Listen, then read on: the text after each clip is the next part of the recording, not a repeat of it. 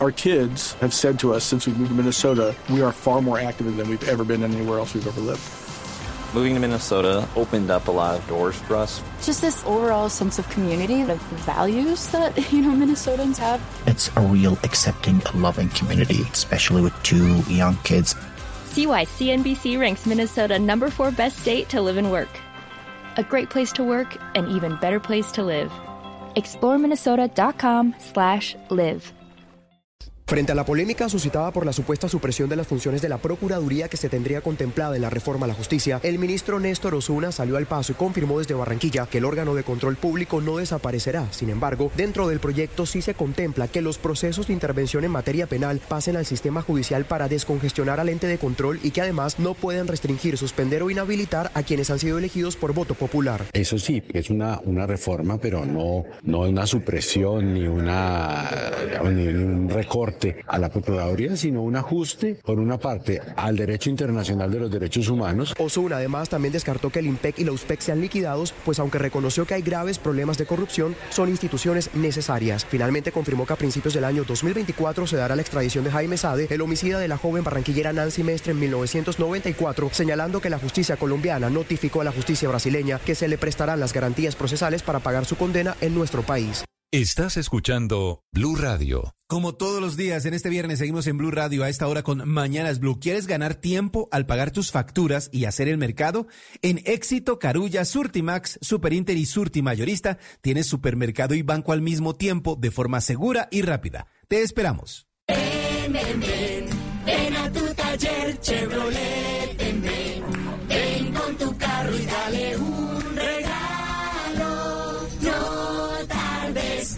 tardes a tu taller, ven. Dale un regalo a tu carro con la Cuidatón Chevrolet. Aprovecha este mes. Cambio de aceite desde 148 mil pesos y cambio de pastillas de frenos desde 187 mil pesos. Además, llévate una inspección visual multipunto de regalo. Agenda ya tu cita en tu concesionario Chevrolet preferido. Aplican términos y condiciones. Black Days en tu éxito. El momento perfecto para comprar lo que tanto querías. Aprovecha 0% de interés con tarjeta de crédito de vivienda y Banco de Occidente en más de 500 productos de tecnología, electrodomésticos y juguetería difiriendo de 3 a 12 cuotas. Válido hasta el 15 de diciembre. Aplican términos y condiciones. En tu éxito, hasta 35% de descuento con tarjeta éxito o hasta 30% con otro medio de pago en neveras, nevecones, lavadoras y secadoras Samsung, LG y Hisense. Válido hasta el 3 de diciembre de 2023. Aplican términos y condiciones. Vigilado Superintendencia Financiera. Tarjeta éxito emitida por Compañía de Financiamiento Tuya S.A.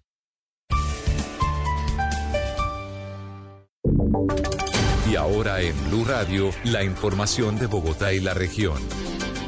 Noticia importante desde el ICETEX hasta el próximo 15 de diciembre. Esta entidad amplió la jornada de soluciones para que usuarios que no puedan pagar o tengan dificultades de hacerlo obtengan beneficios como la condonación de intereses corrientes vencidos y también moratorios hasta el 100%. Oscar Torres. Sí, señores, lo bueno, y es que esta jornada que se encuentra abierta desde el pasado 15 de noviembre han llegado 11.949 estudiantes quienes han realizado sus negociaciones para ponerse al día y pagar sus créditos que tienen con el ICETEX. Acuerdos son para los estudiantes que cuenten con un crédito educativo que esté en etapa de estudios o, o, para los que ya se graduaron y tienen una mora de 31 a 90 días. Y los jóvenes también con crédito que supera los 91 días de mora y han culminado su etapa de estudios. Todos ellos podrán comunicarse telefónicamente con el ICETEX para empezar esas negociaciones. Y también la, eh, esta jornada de atención de soluciones será de lunes a viernes de 7 de la mañana a 7 de la noche y los sábados de 8 de la mañana a 3 de la tarde. Y vamos al eje cafetero porque las autoridades reportan varias acciones, la desarticulación de una organización dedicada al tráfico de estupefacientes y también confirman el homicidio de un hombre con antecedentes penales. Nelson Morillo.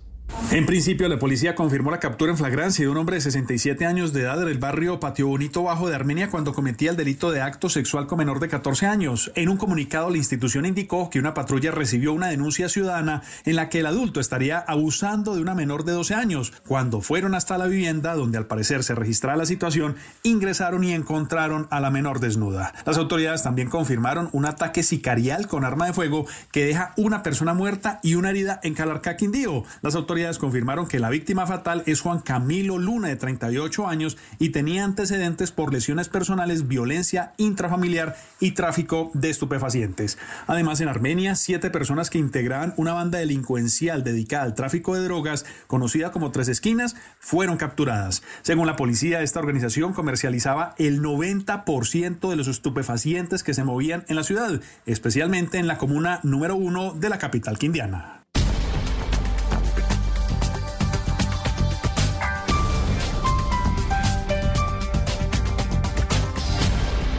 Las victorias y derrotas, la pasión y la afición en juego y los datos de lo último en deportes se lo presenta Mañanas Blue. A esta hora, cierre de entrenamiento de la selección Colombia femenina. Mañana enfrentará a Nueva Zelanda, 4 de la tarde por el Gol Caracol desde el Campín de Bogotá. En la Saudi League, hoy una en la tarde, el Al Hilal se enfrentará al Al Snar de Cristiano Ronaldo. La noticia es que Wilmar Roldán, el colombiano, será el árbitro de este compromiso. Mañana Mundial Sub-17 Indonesia, final 7 de la mañana. Francia-Alemania por el Gol Caracol y en la Liga Betplay. Cuadrangulares semifinales en Colombia, mañana 6 en la tarde de Tolima Águilas, 8 y 15 Cali Junior y el domingo 3.30 Nacional Medellín y a las 7 en la noche América Millos. Las semifinales por Blue Radio. Los deportes a esta hora en Mañanas Blue.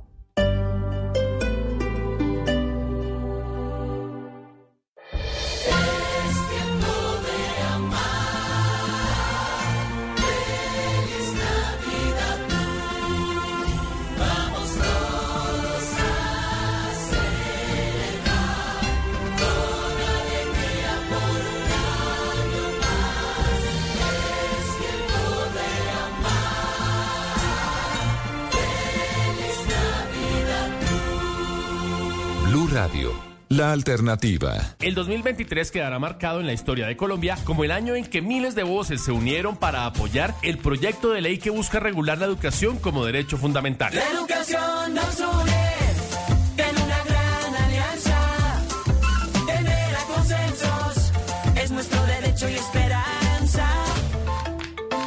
Consulta el proyecto en www.mineducación.gov.co. Ministerio de Educación Nacional. Colombia, potencia de la vida.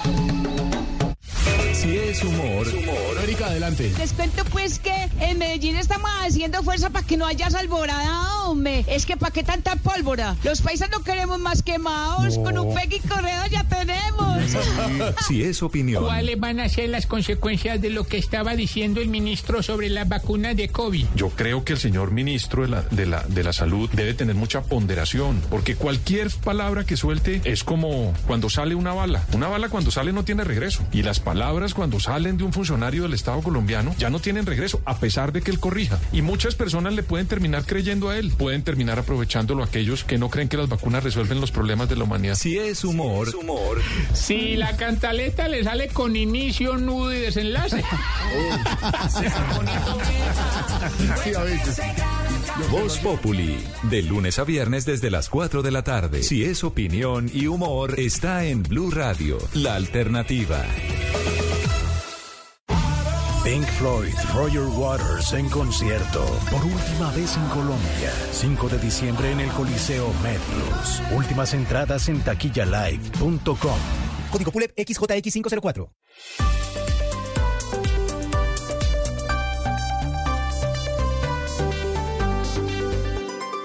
Seguimos conectados en Mañanas Blue. Desde este momento dirige Camila Zuluaga. Son las 10 de la mañana, 33 minutos. Aquí seguimos conectados con ustedes en Mañanas Blue. Vamos hasta la una de la tarde. Es primero de diciembre. Se acabó el año. Ahora sí, empezó la Navidad.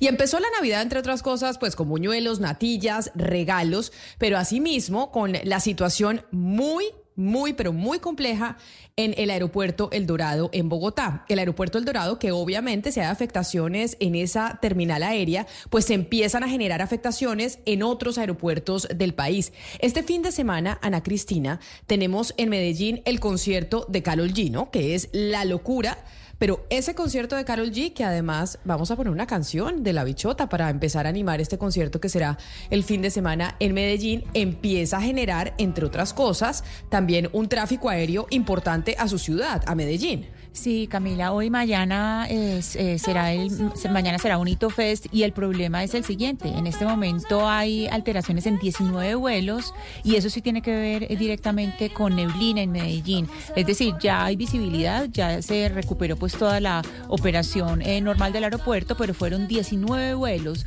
los que han quedado afectados. Entonces no es solamente Bogotá que pues también está en una situación tremenda, pero a nosotros nos afecta mucho en Medellín precisamente por eso, porque son 19 vuelos, muchos de ellos pues son eh, vuelos que tienen que ver con este festival y que atrasan otros vuelos de personas que esperaban llegar para eh, el concierto, pues para todo lo que es el festival, que no solamente son conciertos hoy y mañana.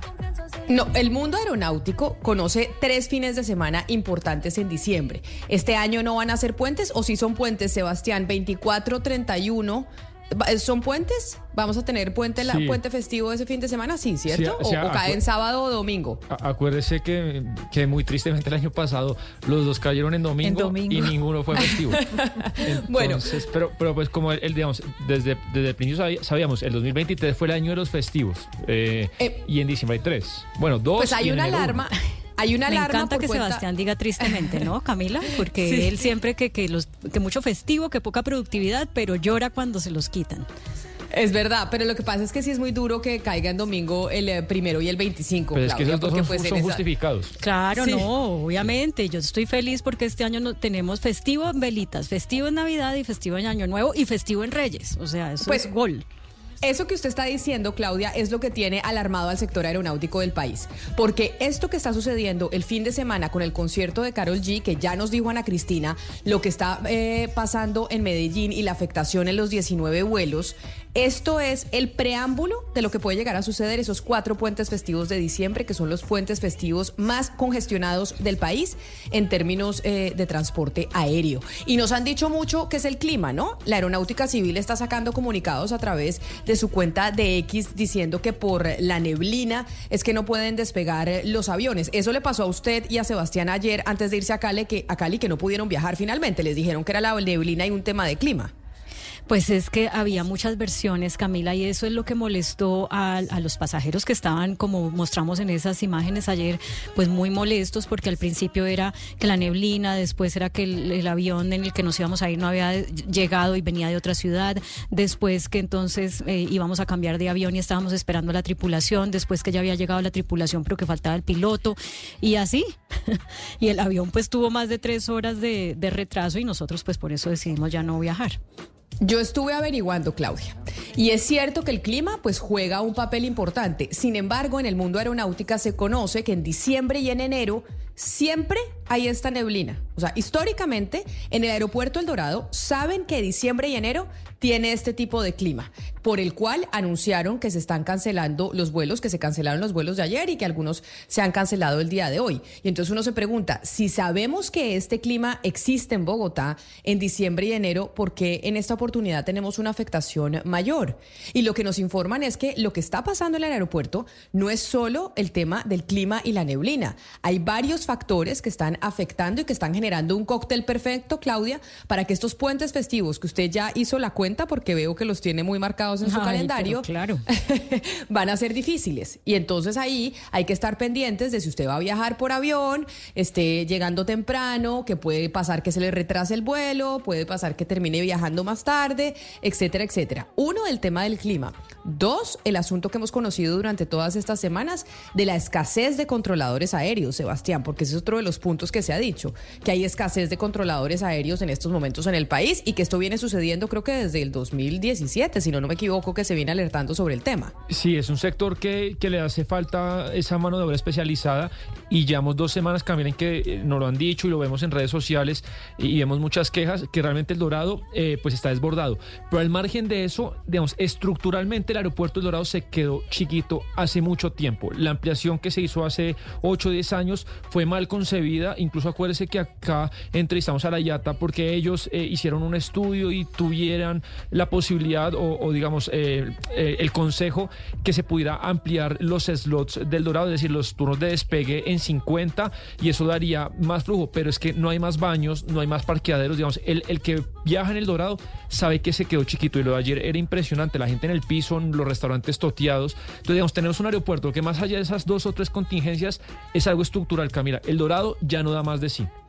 Sí, El Dorado que ya- per- perdón Camila, y que nos digan a nosotros en Medellín, como le digo, el vuelo de ayer, eh, el mío pues lo, lo retrasaron 10 minutos, que no es nada, pero nos dicen que por mal tiempo en Bogotá, y llegamos a Bogotá y un sol radiante, el cielo abierto, no Sí. había una nube, el día, entonces uno era, aquí que, está, aquí que estamos jugando, o sea, todo el mundo sabe, todo el mundo está viendo por la ventana lo que nos está, que es contrario a lo que nos está diciendo el piloto.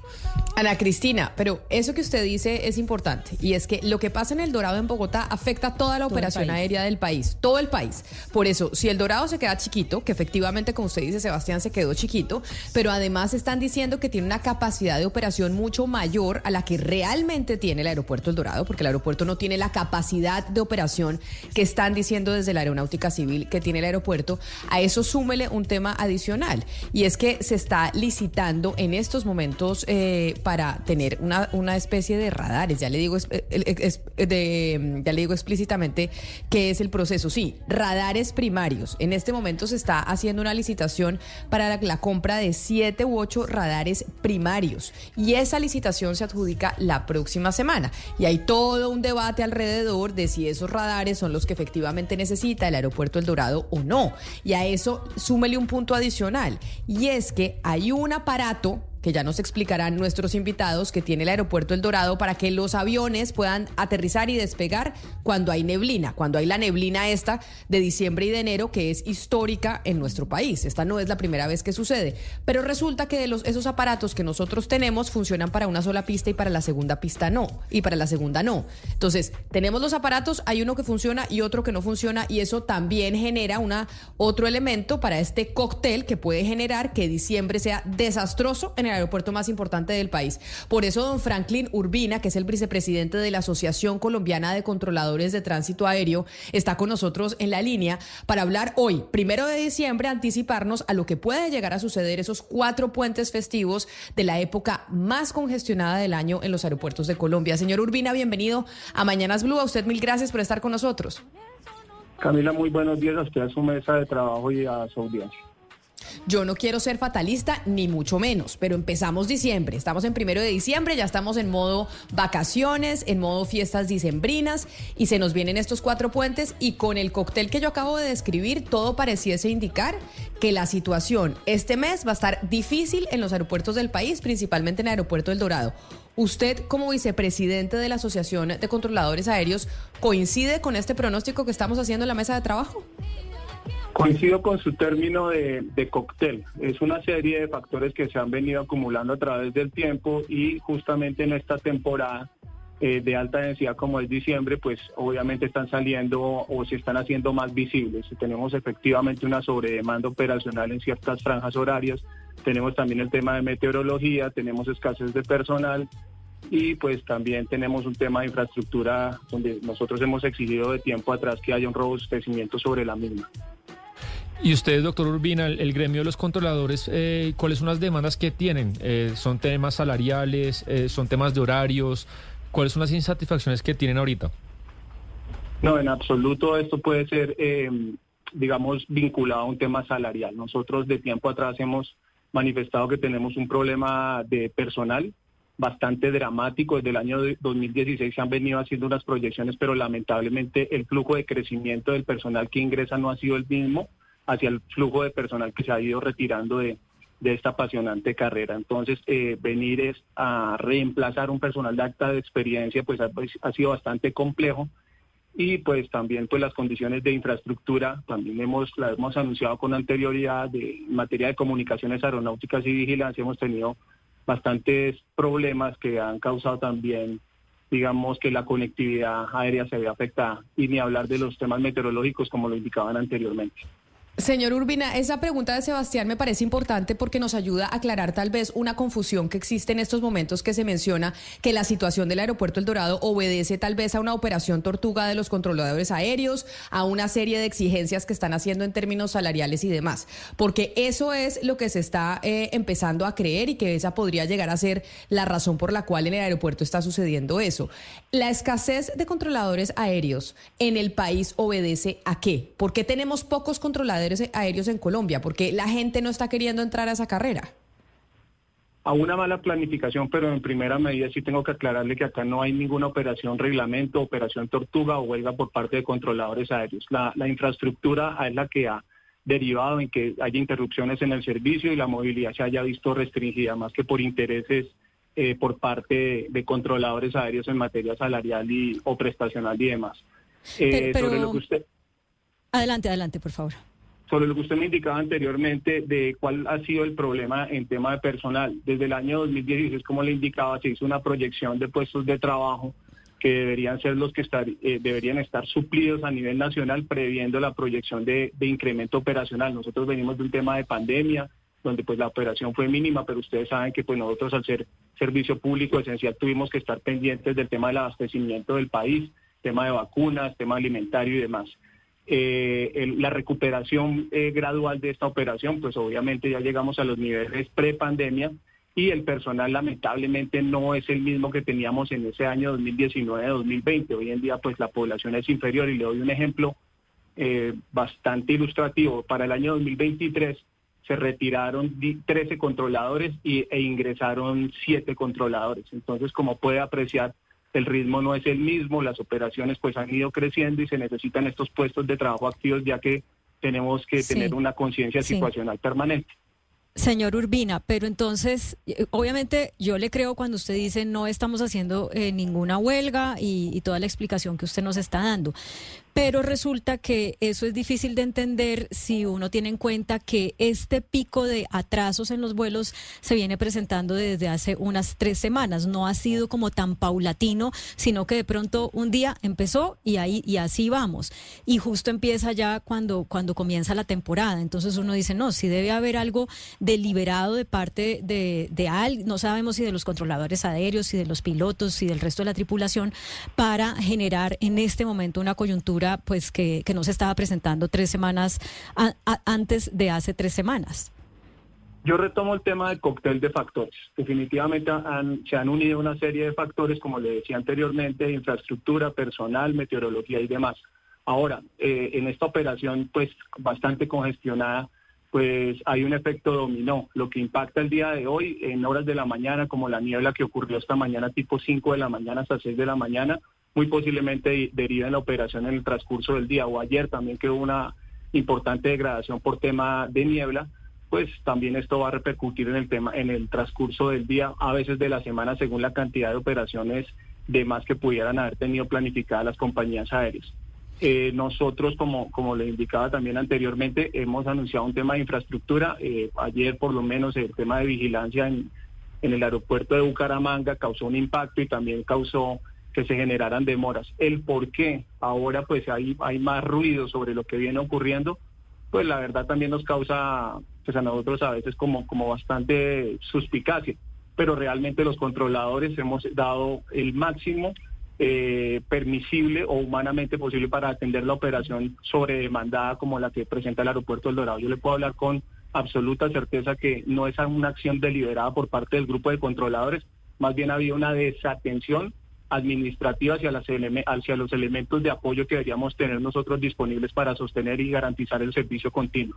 Ah, eh, me parece muy importante, señor Urbina, que usted nos esté hablando del trabajo de, del nivel de estrés y la cantidad de trabajo de los controladores y creo que hoy es un buen día para recordar a Janet Molina, que fue la controladora que estaba a cargo el 28 de noviembre de 2016 cuando se accidentó el avión del Chapecoense, cuando, cuando se mataron los jugadores del, del Chapecoense. Esta mujer estuvo bajo una tensión, ella sola, todo el mundo decía, cuando se filtró esa grabación, todo el mundo decía, esta mujer, ¿por qué está tan tranquila? Pues porque ese era el trabajo de ella, el trabajo de un controlador es estar tranquilo en un, en, en un momento de esos. Y en ese sentido, le quiero preguntar, usted dice que está, eh, que el personal preparado ya es muy poco, ¿qué se necesita para ser controlador, para tener este, pues este nivel de trabajo y este, y para poder asumir eh, la responsabilidad de lo que tiene que, que eh, asumir un controlador? ¿Cuál es la carrera? ¿Cómo se hace carrera de controlador para, para suplir esta falta que tenemos? Digamos, nuestra carrera es una carrera dinámica o cuerpo vivo, como se, se ha anunciado en, anteriores oportunidades, donde iniciamos en el Centro de Estudios Aeronáuticos en una carrera de, de nueve meses y gradualmente se va adquiriendo experiencia, eh, de tal manera que podemos acceder a cursos que gradualmente nos dan pues unas responsabilidades superiores hasta llegar a, a ser supervisor de una sala de radar o un centro de control. Eh, particularmente yo llevo 30 años en, en, en El Dorado y todo, eh, he adquirido, digamos, esta experiencia eh, en, en este aeropuerto. Si bien, digamos, las capacitaciones son bastante rigurosas, efectivamente tenemos un entrenamiento específico para atender esta alta exigencia y elementos de contingencia. Tenemos que tener seren- serenidad permanente porque nuestras instrucciones pues son demasiado precisas. Eh, son no tenemos el margen de error de nosotros es prácticamente nulo. Somos una barrera activa que justamente mitiga riesgos o peligros en el eslabón, digamos, de la seguridad operacional. Por eso, pues, nosotros tenemos un estado de alerta permanente mientras ejercemos funciones, teniendo presente, pues, de que lo que nosotros tenemos que controlar eh, son aeronaves que tienen eh, demasiados pasajeros. Las vidas de ellos están en nuestras manos en ciertos momentos, de tal manera que la precisión de nosotros es, es bastante eh, rigurosa. Pero, señor Urbina, usted ha hablado en esta charla de una sobre, eh, sobre demanda operacional, especialmente en el caso del aeropuerto El Dorado y mucho más en esta época de diciembre, que comienza hoy primero de diciembre. Pero no tiene también que ver eso, eh, señor Urbina, le pregunto sobre el tema de Bogotá, del aeropuerto El Dorado de Bogotá, con el hecho eh, de una decisión que se tomó, no sé desde cuándo, de que en el caso colombiano todos los vuelos o casi todos los vuelos tienen que pasar por Bogotá. Eso hace también parte de ese centralismo bogotano que tiene el país bien agobiado. Para ir a Medellín desde Barranquilla hay que ir a hacer, hay que ir a Bogotá para seguir a Medellín. Para que ir a Cali desde Barranquilla hay que ir a todo pasa por Bogotá. No hay una manera de descongestionar ahí sí el aeropuerto de Bogotá de la- que se pueda viajar directamente desde las otras ciudades a las otras ciudades sin hacer escala en Bogotá. Eso no ayudaría a descongestionar también el, el tráfico en el aeropuerto y a ustedes, por supuesto, le descargaría emocionalmente, ese, es- le aliviaría mucho más la- el, el estrés con el que trabajan ustedes en Bogotá. Mire que desde el sentido común su apreciación es bastante acertada. Nosotros justamente eso que usted indica lo hemos anunciado porque incluso sobrevuelos, no aeronaves que necesariamente aterrizan en Bogotá congestionan el espacio aéreo. Entonces congestionan la, la- la mente del controlador, congestionan frecuencias aeronáuticas y pues se hace más dificultoso el, hecho de poder controlar eh, y organizar el tráfico aéreo evitando la colisión de las aeronaves en el aire. Entonces, efectivamente ya hemos anunciado esta situación porque la Oficina de Transporte Aéreo se limita simplemente a expedir un número de slots o una, asignación de rutas, itinerarios. Eh, ya se asignó, digamos, el de la temporada summer del año 2024, eh, donde pues tiene que tener más factores en consideración. Primero, recurso humano o el soporte que tenga, digamos, la, la institución o la misión para garantizar esta esta operación aérea. Eh, el, balance entre pistas no puede recargarse a la pista derecha más tráfico que a la pista izquierda y esa es una novedad que tampoco vemos que se, se haya hecho con rigurosidad, de tal manera que ustedes podrán ver la congestión en el punto de espera, cierran puertas, rueda la aeronave, están todos los pasajeros esperando su turno en despegue, pero tiene 10 aeronaves por delante. ¿Por qué? Porque hay franjas horarias que definitivamente están muy colapsadas, tenemos también tráfico en el aire que pretende aterrizar y tenemos también tráfico para despegar que todos que están, se unen en un mismo momento, de tal manera que nosotros lo primero que tenemos que garantizar es seguridad, a veces pues contraviniendo un poco el tema de eficiencia. Eh, pero para tener una idea, señor Urbina, ¿cuántos controladores trabajan hoy en el Dorado de Bogotá? ¿Cuántos por turno y cuántos son los que se necesitarían para que la operación fuera óptima? La problemática es nacional, indiscutiblemente es nacional, pero para el caso de Bogotá hoy tenemos 185 controladores y deberíamos tener 227. El problema hoy, como se está supliendo, digamos, esta ausencia personal, es con la asignación de jornadas dobles. Esta asignación de jornadas dobles está, pues, totalmente, digamos, eh, establecido como indeseable por parte de la Organización de Aviación de Civil, eh, Civil- por la OASI, de tal manera pues que recurrentemente para garantizar la sostenibilidad del servicio nos vemos abocados a tener que trabajar en una jornada que ¿Qué genera significa, fatiga. señor Urbina, qué significa jornada doble? ¿Cuántas horas un controlador aéreo ahí al frente de su puesto de trabajo? Un controlador tiene por turno una jornada de seis horas. Eh, ante la escasez de personal tiene que verse sometido a jornadas dobles. Entonces, al tener 12 horas de turno, el nivel de exigencia o el nivel de reacción, el nivel de control de este, de este personal no va a ser el mismo cuando inicia una jornada hacia su finalización. El problema es que la, la demanda de un aeropuerto de alta congestión como este pues exige que, que la, la atención sea bastante alta durante las 12 horas. Prácticamente acá no hay horas valles, tal vez 2 de la mañana, 3 de la mañana, a veces 9 de la mañana, pero realmente el flujo de tráfico es importante. Este es un, un punto estratégico, incluso diría yo que, que de toda la, la región, eh, de tal manera que tenemos que estar nosotros en, alta exigencia de, de manera permanente. Y, en términos de eficiencia, eh, porque uno ve que el trabajo de ustedes eh, pues, eh, es resultado de un equipo, de- de- del, del trabajo de muchas personas, ¿qué tiene que ver que en este momento esté tan, tan concentrado el tema de los slots eh, en el Dorado, doctor Urbina? Y se lo pregunto porque prácticamente el 93% del tráfico aéreo está en dos empresas. Eh, que, es, eh, que es la TAM y es Avianca. Nunca habíamos tenido esa situación. ¿Eso está, cree que afecta pues, la, buena eficiencia de, de la operación? Definitivamente sí, también como, como lo anotábamos anteriormente, eh, estas mismas aeronaves, todo el mundo tiene, digamos, una hora prime. La hora prime va a ser hora de la mañana, 7 de la mañana, 12 del día, 7 de la noche. Los vuelos internacionales están llegando en su mayoría también alrededor de las 7 de la noche, eh, donde pues la aviación regular comercial pues también se va a ver afectada porque pues ocupan muchas de estas franjas y estos itinerarios. Entonces, digamos, la, la cabida para más itinerarios de otras compañías en estas horas prime está bastante restringida. Entonces, sí debería haber una reorganización para las horas, digamos, que presentan menos movilidad, como son 9 de la mañana, eh, 10 de la mañana, 3 de la tarde, puede ser 9 de la noche, pero lamentablemente pareciera que no fueran atractivas para la industria. Pues es el eh, vicepresidente de la Asociación Colombiana de Controladores Aéreos de Tránsito, don Franklin Urbina, quien eh, nos cuenta pues este panorama con el que empezamos diciembre. Así empieza diciembre con su alegría, en donde el tema de los aviones va a estar complicado, por lo menos en eh, Bogotá y en el resto del país. Don Franklin, mil gracias por haber estado con nosotros y habernos explicado desde la, pues desde el punto de los eh, controladores aéreos cuál es la situación que está viviendo el aeropuerto El Dorado y por ende el resto de aeropuertos en el país. Mil gracias y feliz día.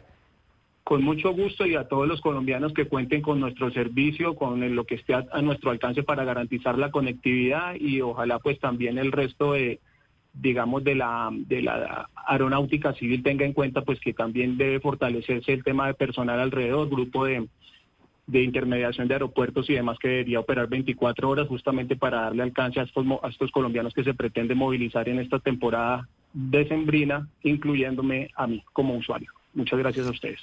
Claro que sí, señor Urbina. Así empieza diciembre con su alegría, Gonzalo. Yo no sé si ustedes en Panamá están viviendo lo mismo, pero pongámosle una canción a diciembre. Empezamos con Carol G porque ese fin de semana es el concierto, pero ya es momento de poner la lista de Spotify que usted la tiene ahí bien guardadita desde hace varios años de Navidad, porque ya empezamos Mire. y pronto llegarán las novenas y el buñuelo, la natilla, los regalos y demás.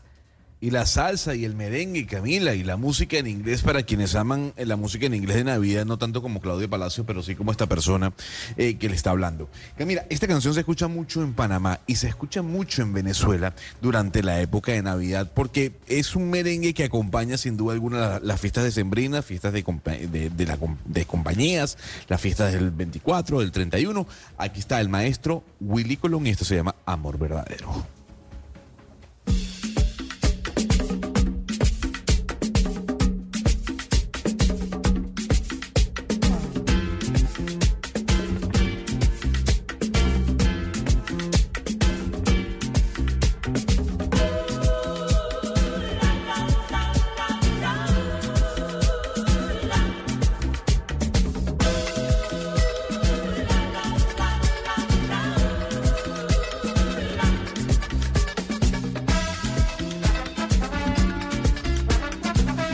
Yo no sé cómo empezamos la Navidad con esta canción cuando la conoce usted en Panamá y en Venezuela, Gonzalo, porque nosotros aquí en Colombia esta canción como que no es de diciembre. No Esa la no es la nuestra. No, no, no, no, no, me da mucha se puede pena, empezar pero Navidad, Gonzalo. Lazari, no podemos comenzar diciembre con esta música Retro que se escucha en Panamá y en Venezuela. Qué pena con usted, pero no. Volvamos a no, no, no, empezar. no, no. Retro- exacto, retrocedamos 10 minutos y volvemos a empezar porque hemos hecho el oso. No podemos empezar la Navidad así en Colombia. Repitamos la entrevista con el señor controlador. Pero, a ver, ¿qué va- usted, o sea, Camila Zuluaga, Claudia Palacios, Ana Cristina, Hugo Mario, todos han dicho que el señor No, no, no, no, Willy no. Colón no existe en la música y que esta canción no tiene nada que ver, no, No, tiene no, ningún tipo de importancia. Existe, existe y entre nadie- enero y, y noviembre, digamos, No, que está muy bien entre enero y noviembre, pero No, hoy no, pero me da Gonzalo, pena. no. Venga, venga, Ana Cristina, yo quiero decirle a Gonzalo, esta es una canción de Willy Colón, dice él. Si vamos a hablar de Navidad y vamos a hablar de Willy Colón y su orquesta y la voz de Héctor Lavoe, permítame, yo le sueno una canción que sí representa la Navidad Ay, de los sí, salva la patria, Hugo latinoamericanos. por favor. Aquí Por está favor. Willy Colón y Héctor Lavoe, escuchen ustedes. Gracias. Ya van a empezar las fiestas, las fiestas de Navidad. Y el Ibarito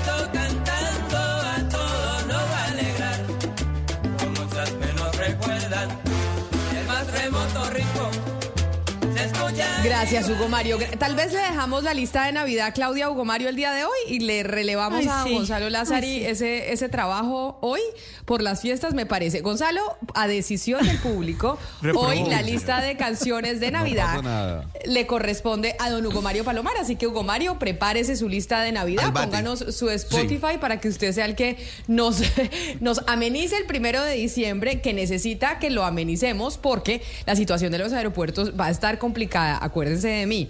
Y obviamente muchos dicen, pero es que las aerolíneas, ¿qué tienen que decir? Ya hablamos con los controladores aéreos, pero las aerolíneas, ¿qué dicen? Y por esa razón está con nosotros Paula Bernal, la gerente general de IATA en Colombia. Doña Paula, bienvenida, mil gracias por estar con nosotros. Camila, buenos días y un saludo a todos los oyentes. Muchas gracias a ustedes por la invitación. Ya estamos, ya oímos a los controladores aéreos, pero quiero preguntarles a usted como representante de las aerolíneas, porque como las aerolíneas son las que quedan mal, son las que no- nos hacen salir tarde, las que nos cancelan los vuelos, como nos pasó a nosotros ayer a todo el equipo de trabajo y nos empiezan a dar unos argumentos, que es que es el clima, que es que el aeropuerto no está, no está funcionando lo suficiente.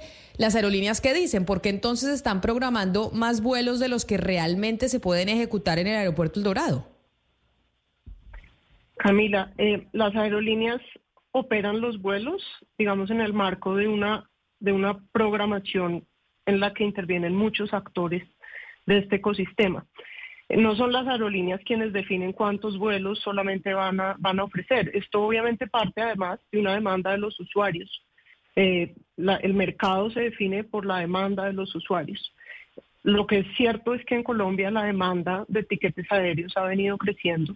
Este año, por ejemplo, ha sido un año de un crecimiento muy marcado en torno a los viajeros internacionales que vienen a Colombia y las aerolíneas han venido respondiendo a esa solicitud de los usuarios de incrementar las ofertas de vuelo.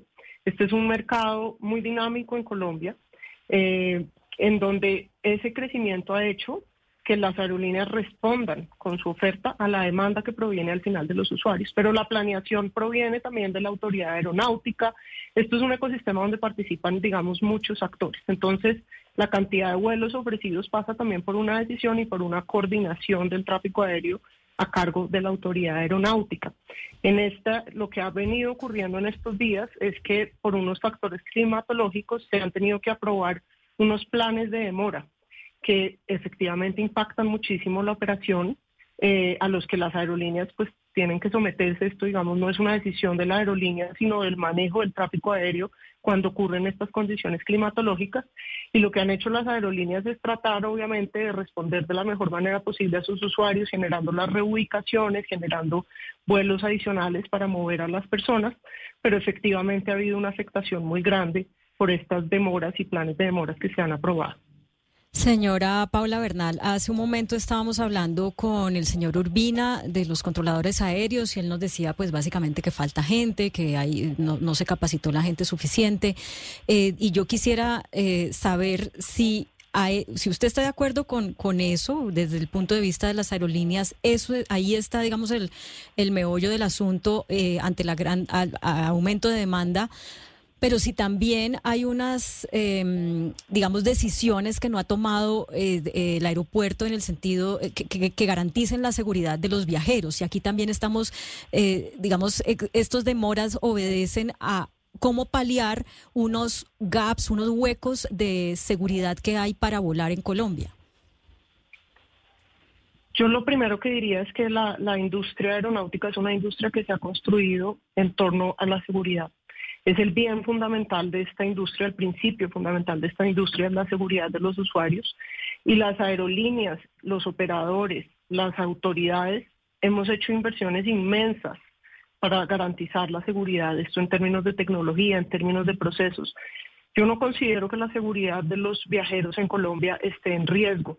Lo que nosotros hemos visto en este caso es, como les venía diciendo, la necesidad de aprobar unos planes de demora que impactan los itinerarios, pero no la seguridad de las personas. Y lo que hemos llamado la atención un poco es en la necesidad de que, teniendo en cuenta estas condiciones climatológicas adversas que se vienen presentando, la capacidad de respuesta de las autoridades pues pueda ayudar a mitigar de la mejor manera posible estos efectos adversos para los usuarios.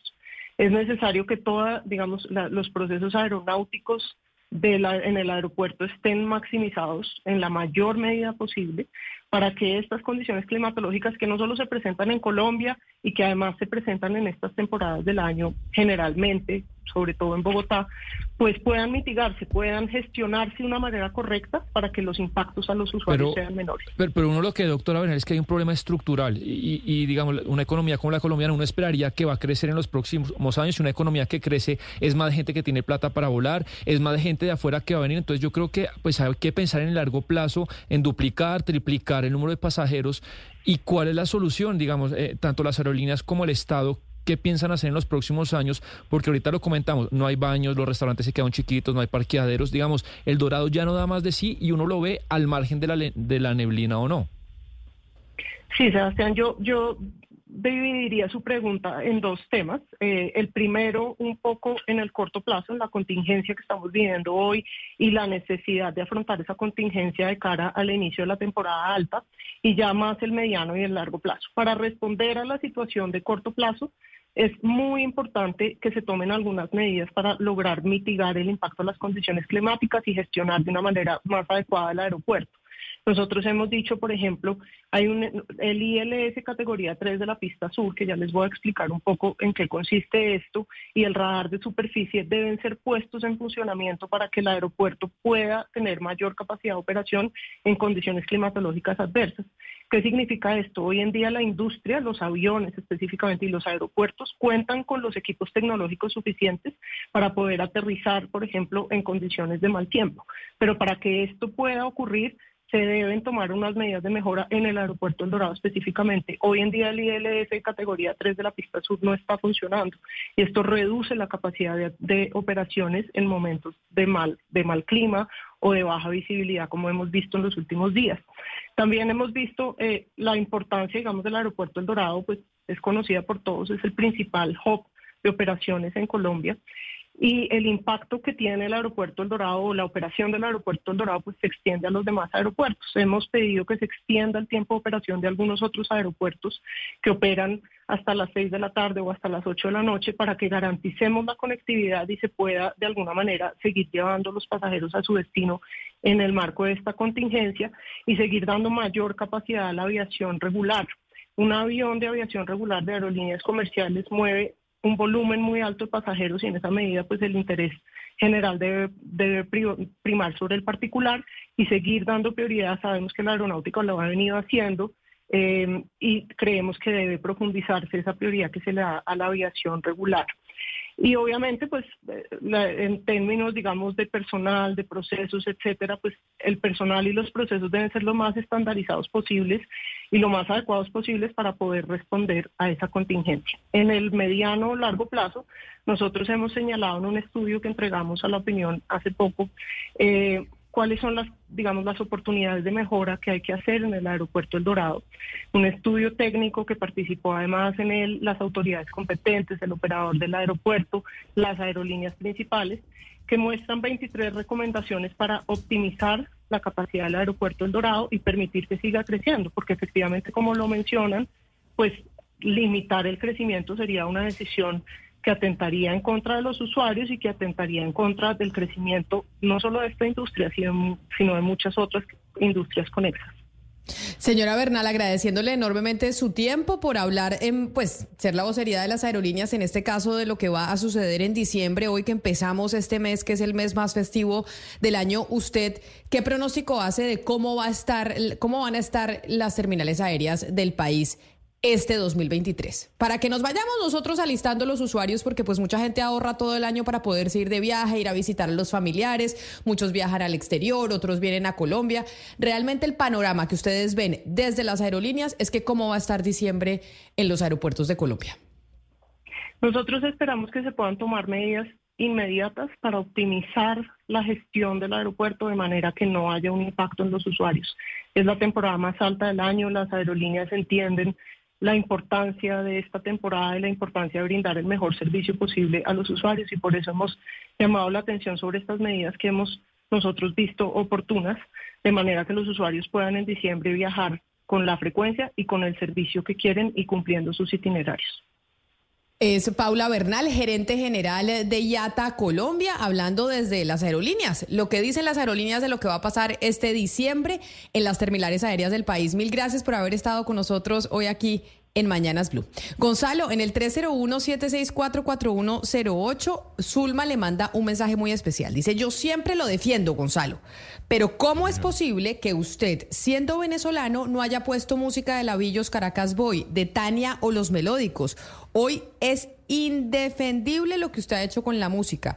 Y, eh, y, además, la canción que puso Hugo Mario Palomar, la que esperábamos todos, era la de Willy Colón. Y eso le manda a decir Zulma, que siempre lo defiende. Muy bien, muchísimas gracias, Zulma. Pues entre gustos y colores, se respeta, ¿no? La posición de todos. Y No, esta pues dictadura es que hay también una se respeta, ¿no? Hay una cosa que sí son las tradiciones y por eso pongamos otra vez la canción de Willy Colón que nos puso Hugo Mario para empezar la Navidad, porque empezamos la Navidad con música, empezamos la Navidad con los anuncios de lo que va a pasar en los aeropuertos y ya vamos a empezar a la Navidad con una lista y un calendario que me mandaron que voy a compartir con ustedes que dice que uno debe hacer este tipo de actividades para organizar este mes que están lleno de cosas para casi todos.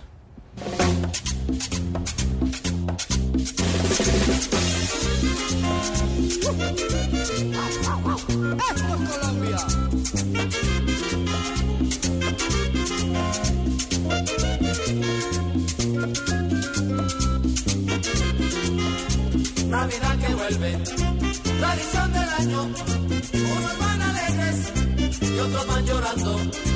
Navidad que vuelve, tradición del año. Unos van alegres y otros van llorando. Hay quien tiene todo, todo lo que quiere y sus navidades siempre son alegres. Y Claudia, usted que está ordenada, me llegó un calendario que quiero compartir con Ay, ustedes, yo- que empieza... yo también lo tengo. ¿Sí? El de ¿De qué felices fiestas. ¿De qué mire. debemos hacer estas navidades y cómo organizar? Muestre. Ah, ni no, yo más pensé que usted me estaba hablando del de la tienda creativa, que si uno no recibe el calendario de la tienda creativa no puede entrar el empezar el 2024. A mí no me ha llegado, entonces quiero llamar a la tienda creativa a decir que Por porque no me han mandado el calendario del 2024. ¿Qué le dice? Porque son unos mensajes charrísimos, como dicen los paisas. Es decir, charrísimo en el sentido paisa, no en el sentido bogotano. ¿Qué dice para Sí, enero? eh, para enero dice, la verdad, no entiendo qué le ven. En febrero, después no se queje. Eh, marzo, le, le- le va hasta ahí. Siquiera ya salimos de esto. Y así Ay, sí, señora. sucesivamente. No, a mí me llegó un calendario que dice lo que uno debería hacer en este mes de diciembre. Entonces, por ejemplo, Hoy primero de diciembre, y a ver si mis compañeros de la mesa de trabajo ya lo, ya lo hicieron, dicen que es el día del bienestar financiero. Entonces, como se llegó diciembre, uno tiene que hacer la lista de regalos que le va a dar este año a sus familiares, a sus amigos, a sus allegados y establecer un presupuesto que no exceda sus ingresos del mes. Entonces, hacer la lista. Necesito darle regalo a mi mamá, a mi papá, no sé qué, tal. Y uno hace el presupuesto, cuánta plata tengo para dar los regalos y asignarle presupuesto a cada uno de los regalos y después no está en enero jalándose la cabeza y diciendo a qué horas me gasté toda esta plata. Así que, Gonzalo, hoy es el día del bienestar financiero. Haga la lista de regalos y póngale presupuesto al frente a cada uno. Me parece muy bien, Camila. Me parece muy bien, sobre todo cuando uno es don regalón, ¿no? Aquí eh, su servidor le encanta regalar, le encanta dar, así que lo tengo anotadito. Y le veo su casa o la oficina, no sé, porque mañana, según este calendario, dice que es el momento para aprovechar y decorar la casa, la casa de Navidad. ¿Usted ya decoró su casa? No, el domingo, Camila. Ah, bueno, porque acá le dicen porque- que, porque- que el sábado es un buen día para que decore su casa de Navidad con su familia. No, el domingo. Este trabajo no me deja organizar mi, mi casa eh, o no me deja organizar mi, mi casa. El domingo compro el arbolito, Camila, eh, de, de- de pino de verdad, from Canadá. eh, y en Panamá, todo. con un calor de 30 grados centígrados, con un pino de Canadá. Delicioso, delicioso. Es- Eso es una cultura panameña que hay que respetar. Así como la rosca, que a usted le encanta, el pino de Canadá es un ritual en Panamá. Bueno, le voy a ir contando durante diciembre las actividades de cada día para que vayamos teniendo nuestro calendario y nos organicemos. Hoy, día de bienestar financiero.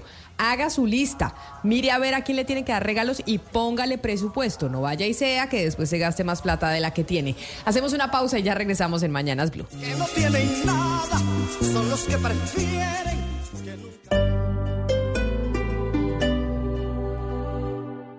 En Mañanas Blue 10 AM, no olvidamos a quienes hoy siguen privados de su libertad y pedimos su pronta liberación. Andrea Camila Suárez, secuestrada el 15 de agosto en Convención Norte de Santander. Edilza Londoño, Diego Alexander Marín y Juan Ruiz, secuestrados el 29 de octubre en Piedepato, Chocó. Blue Radio, la alternativa. En Blue queremos darle las gracias por escucharnos, vernos y seguirnos. Gracias a ustedes, hoy somos la emisora hablada más escuchada de Colombia. Continuaremos con nuestro compromiso de informar con un periodismo riguroso y respetuoso, analizando todos los puntos de vista. Hoy, después de 11 años al aire, somos Blue, más que radio. Si es humor. Erika, adelante. Les cuento pues que en Medellín estamos haciendo fuerza para que no haya alborada, hombre. Es que para qué tanta pólvora. Los paisas no queremos más quemados. Con un pegue y correo ya tenemos. Si es opinión. ¿Cuáles van a ser las consecuencias de lo que estaba diciendo el ministro sobre las vacunas de COVID? Yo creo que el señor ministro de la, de, la, de la Salud debe tener mucha ponderación, porque cualquier palabra que suelte es como cuando sale una bala. Una bala cuando sale no tiene regreso. Y las palabras cuando salen de un funcionario del Estado colombiano ya no tienen regreso, a pesar de que él corrija. Y muchas personas le pueden terminar creyendo a él, pueden terminar aprovechándolo aquellos que no creen que las vacunas resuelven los problemas de la humanidad. Si es humor. Si la cantaleta le sale con inicio, nudo y desenlace. Voz Populi, de lunes a viernes desde las 4 de la tarde. Si es opinión y humor, está en Blue Radio, la alternativa. Suscríbete a nuestro canal de YouTube, arroba Blue Radio Co. Y disfruta y participa de la programación de Blue Radio. Blue Radio, le ponemos cara a la radio. Blue Radio, la alternativa.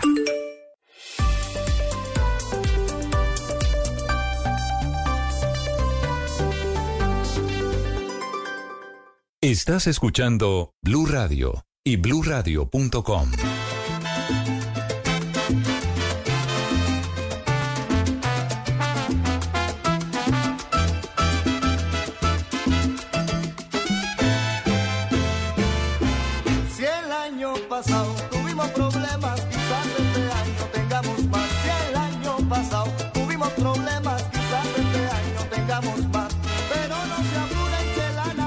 Fiesta de Pilito, Camila.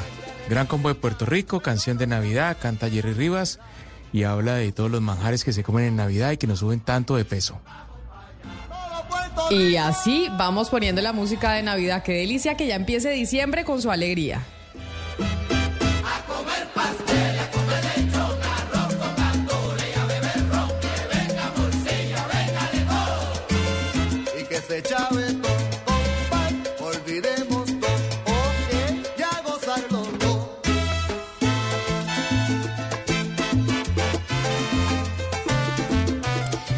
Diciembre con su alegría, empieza también la COP28, en donde está el presidente Gustavo Petro en estos instantes en Dubái, en donde están eh, la mayoría de los mandatarios del mundo pues, reuniéndose en el encuentro más importante de la lucha contra el cambio climático. Sin embargo, hay algo que a mí me llama la atención, Santiago, y es eh, lo activo que siempre está el presidente Gustavo Petro a través de su cuenta de Twitter o su cuenta de X en los viajes. Es que en Dubái, ¿cuántas horas eh, más son? ¿12, 13, 14 horas más que en Colombia? Igual lo vemos trinando sobre todos los temas de discusión eh, en el país. ¿Cuál fue el último eh, tema que trinó el presidente Gustavo Petro, Santiago? Hola Camila, muy buenos días. Y además de la agenda que ha estado apretada hoy, le cuento incluso nos acaban de llegar unas imágenes del presidente Gustavo Petro con su esposa, la primera dama Verónica Alcocer, acabaron de estar en el Burj Khalifa porque allí se proyectó, eh, digámoslo de alguna forma, en la fachada un video sobre ¿Se le Colombia, tiene, sobre la marca Colombia precisamente. Pero antes de ese evento, eh, trinó sobre un tema eh, muy controversial del que hem- hemos hablado esta mañana, les hemos contado la historia. Y fue ese regaño, ese reclamo del canciller Álvaro Leiva el lunes pasado, en plena sala de espera, una de las salas de espera de la Casa de Nariño, a Marta Lucía Zamora, que es la directora de la Agencia de Defensa Jurídica del Estado, por todo ese tema de los pasaportes. Recuerde, Camila, para dar un poco de contexto a los oyentes que de pronto no escucharon la historia, pues Marta Lucía Zamora, eh, como está dentro de sus funciones, promovió que se buscara la conciliación con Thomas Gregg Sons, que si no prospera esa conciliación, Thomas Gregg Sons buscará una reparación de 107 mil millones. Entonces Zamora lo que dice es, hay que conciliar porque es probable que perdamos. Y promovió esa posición y precisamente ayer se aplazó la audiencia porque el gobierno va a estudiar si se puede llegar a conciliar. La próxima será el 15 de diciembre. El canciller furioso le reclamó a Zamora, dijo que esa no era la instrucción del presidente, que solo él defiende al presidente, que el presidente había dicho que no se podía poner el Estado en función de esas empresas, etcétera. Le hizo un reclamo muy fuerte y la doctora Marta Lucía Zamora esta mañana, incluso sin mencionarlo, pues sí puso un trino eh, muy diciente en donde dice que es reprochable cualquier comportamiento irrespetuoso hacia la mujer y que su trabajo siempre será legal y en pro de la defensa del Estado. Pues Camila, el presidente Gustavo Petro desde Dubái acaba de trinar defendiendo al canciller Álvaro Leiva. Dice lo siguiente, no hubo gritos del canciller ni permito que una institución pública se utilice para defender intereses privados. Es clara la defensa del presidente hacia el canciller Álvaro Leiva. Hay que decir una cosa, Camila, y es que seguramente el presidente pues escuchó la versión de él, no se ha reunido con la doctora Zamora, pero en cambio sí está con el canciller en Dubái. Y pues Venga, le hago una pregunta. Santiago. Y es con esta lluvia de trinos desde Dubái, que por eso es que yo digo, eh, bueno, ¿están en Dubái? ¿Están en la COP28 teniendo las reuniones bilaterales o están metidos en Twitter? Es la gran pregunta que me hago porque pues yo no tendría esa capacidad, pero bueno. Y es, con esta lluvia de trinos, la- el del presidente, el de Marta Lucía Zamora, las versiones sobre el- los gritos o no del canciller Álvaro Leiva a la defensora jurídica del Estado, ¿hubo o no hubo eh, gritos? No, el reclamo sí fue muy fuerte, digamos, más allá no hay, por supuesto, no hay ninguna grabación, un audio que aquí podamos pasar eh, con, con el reclamo, pero sí, eh, pues no solo por el trino de la doctora Zamora, desde Palacio dicen eh, fuentes del gobierno que sí fue un reclamo duro, pero es que sabe Camila, Pero el presidente está diciendo que no. Que no hubo O sea, gritos, lo que, dice el lo, lo que dice el presidente es que uno puede hacer reclamos. Y en el mundo laboral, pues no, ni más faltaba que no se pudieran hacer reclamos sobre situaciones que son Claro. competencia de un funcionario u otro. Pero una cosa son los reclamos, porque pues evidentemente no puede ser que uno a un trabajador no le pueda hacer un reclamo. Y otra es si el reclamo fue con maltrato o no. sí fue con maltrato, exacto. el- la pregunta es, ¿fue con maltrato o no fue con maltrato? Porque el presidente Gustavo Petro, es, a- acá estamos viendo en, en- en pantalla, quienes están conectados con nosotros a través de nuestro canal de YouTube de Blue Radio en vivo, pueden ver el trino de la doctora Marta Lucía Zamora, que dice, y yo sé que usted ya lo leyó, pero vuelvo y lo repito, repro- reprochable cualquier comportamiento irrespetuoso hacia la mujer. Mi trabajo siempre será legal y en pro de la defensa del Estado. Ella diciendo, efectivamente, a mí sí me pegaron una irrespeto. vaciada y me gritaron Claro. y fueron irrespetuosos. Claro. Pero ahora pongamos y leamos el del presidente Gustavo Petro, que acaba de poner desde Dubái, en donde pues son 12, 13, 13, 14 horas más, en donde Nueve, dice... nueve, yo- Camila, son las ¿nueve 8 y horas? 22. Sí, todavía está Ay, temprano. gracias, Lucas. Nueve horas más. Y, el- y aquí está el del presidente Gustavo Petro que dice lo siguiente, no hubo gritos del canciller ni permito que una institución pública se utilice para defender intereses privados. Es decir, el presidente Petro dice, acá no hubo gritos, no es cierto que hubo irrespeto, simplemente le está achacando a la doctora Marta Lucía Ramora, Zamora, que está utilizando su entidad para ayudarle a Tomás Grecanzón. Entonces, a mí que me huele que la doctora Marta Lucía Zamora puede estar saliendo del cargo pronto, eh, Santiago. Pues podría ser porque el respaldo ahí del presidente Petro es que si usted ve Camila y le iba a decir, hay dos cosas, hay una cosa de forma y otra de fondo. El presidente Petro respalda en ambas al canciller, tanto en las formas porque dice que no hubo grito, como en el fondo que dice que, que la posición del canciller según el presidente es la correcta. Y en ese encuentro que tuvieron Leiva y Zamora, en donde se habría dado ese reclamo de Leiva, también hubo forma y fondo. La forma, pues si hubo gritos o no, pero el fondo es que el canciller le dijo que a él no le importaba si Pero- terminaba condenado el Estado colombiano, que con todo lo que se demoran esos procesos, pues a él ya le llegaba la notificación cuando estuviera en la tumba. Entonces, si usted ve ahí, hay cosas de forma, pero también de fondo. Pero además es que a mí, a mí me parece muy fuerte, Camila, esta incapacidad tanto de Leiva, bueno, del presidente es todos los días de confiar y en delegar en un Estado que divide sus funciones en miles y cientos de usuarios. En este caso, la doctora Zamora se encarga de la defensa jurídica del Estado y en esa oficina hay muchísimos abogados que se especializan en eso y que leen todo el día, porque para eso les pagamos, para ver los contratos que el Estado firma, qué cláusulas podemos ganar, en dónde hay pleito y dónde hay que conciliar. Ellos se dedican a eso. Entonces, si el presidente ni siquiera va a confiar en los 20 o 30 abogados que debe tener esa oficina y cree que ellos dos saben más que esos 20 o 30 abogados que se han leído todos los contratos de la A a la Z y ellos, el diagnóstico jurídico es, oiga, conciliemos porque acá el Estado va a perder. Si no le creen, pues mal estamos porque seguramente vamos a perder. Yo le creo más a los abogados que a Leiva y al presidente que seguramente no tienen ni idea la letra menuda de esos contratos. Pero, lo que consideraban el canciller y el presidente es que la doctora Marta Lucía Zamora, según este trino que acaba de poner el mandatario,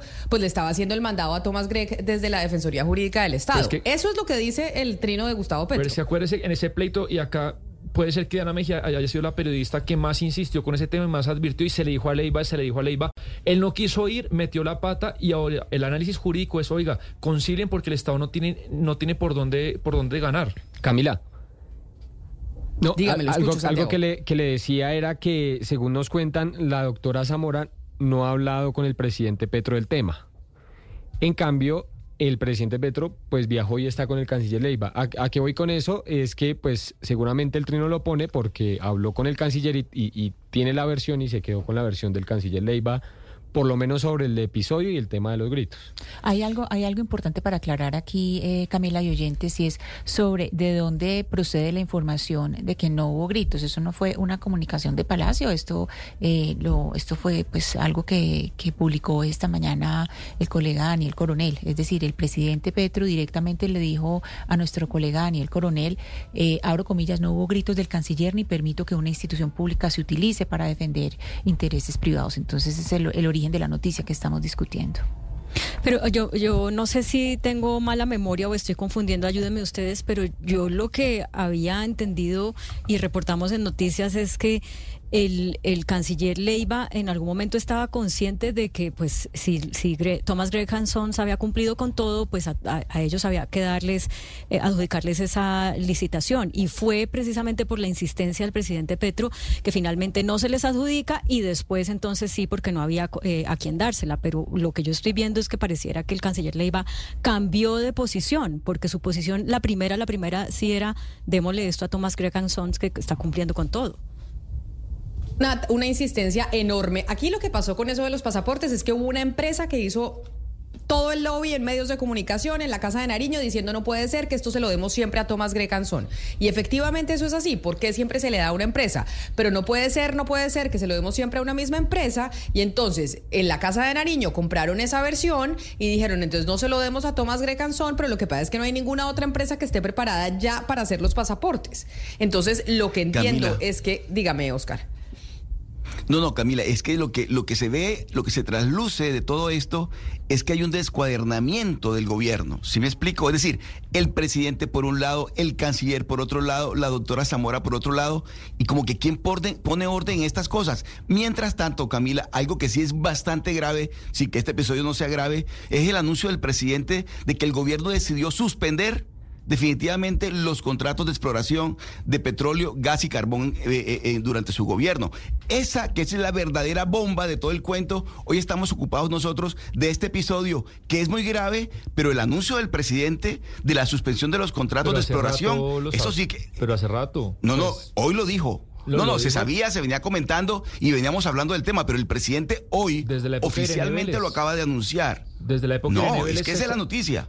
Pero la- desde la, eh, Oscar, desde la época de Irene Vélez, este gobierno le contó al país que no se Lo- va pero no, a no, es que lo- Sebastián, lo veníamos diciendo, lo veníamos comentándolo. Hoy, hoy, el presidente Pero de la hoy hoy República, ratificó lo que con su propia hecho. voz, Pues yo hizo los- oficial la- el anuncio. Yo se los he oído a ellos muchísimas veces, a Irene Vélez, al Sí. presidente, al ministro Camacho, digamos, eh, es, es, es lo que sabemos, no se van a firmar nuevos contratos de, de- de exploración.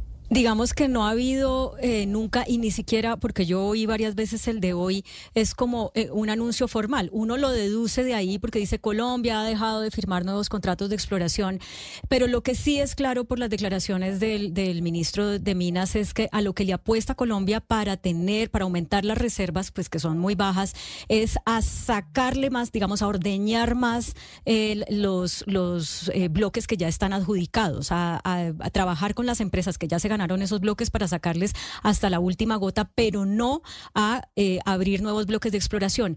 Y esto se, digamos que tiene un ingrediente adicional en ese sentido. ¿Por qué? Porque justo esta semana se produjo el cambio de presidencia en la Agencia Nacional de Hidrocarburos. Estaba la doctora Clara Guatame y ahorita quedó el señor Orlando Velandia. Orlando Velandia, que es geólogo, ya había sido presidente de la Agencia Nacional de Hidrocarburos entre 2016 y 2018, es decir, en una parte del segundo gobierno de Juan Manuel Santos. Y resulta que en el segundo gobierno de Juan Manuel Santos no se adjudicó ni un solo nuevo bloque para exploración de hidrocarburos.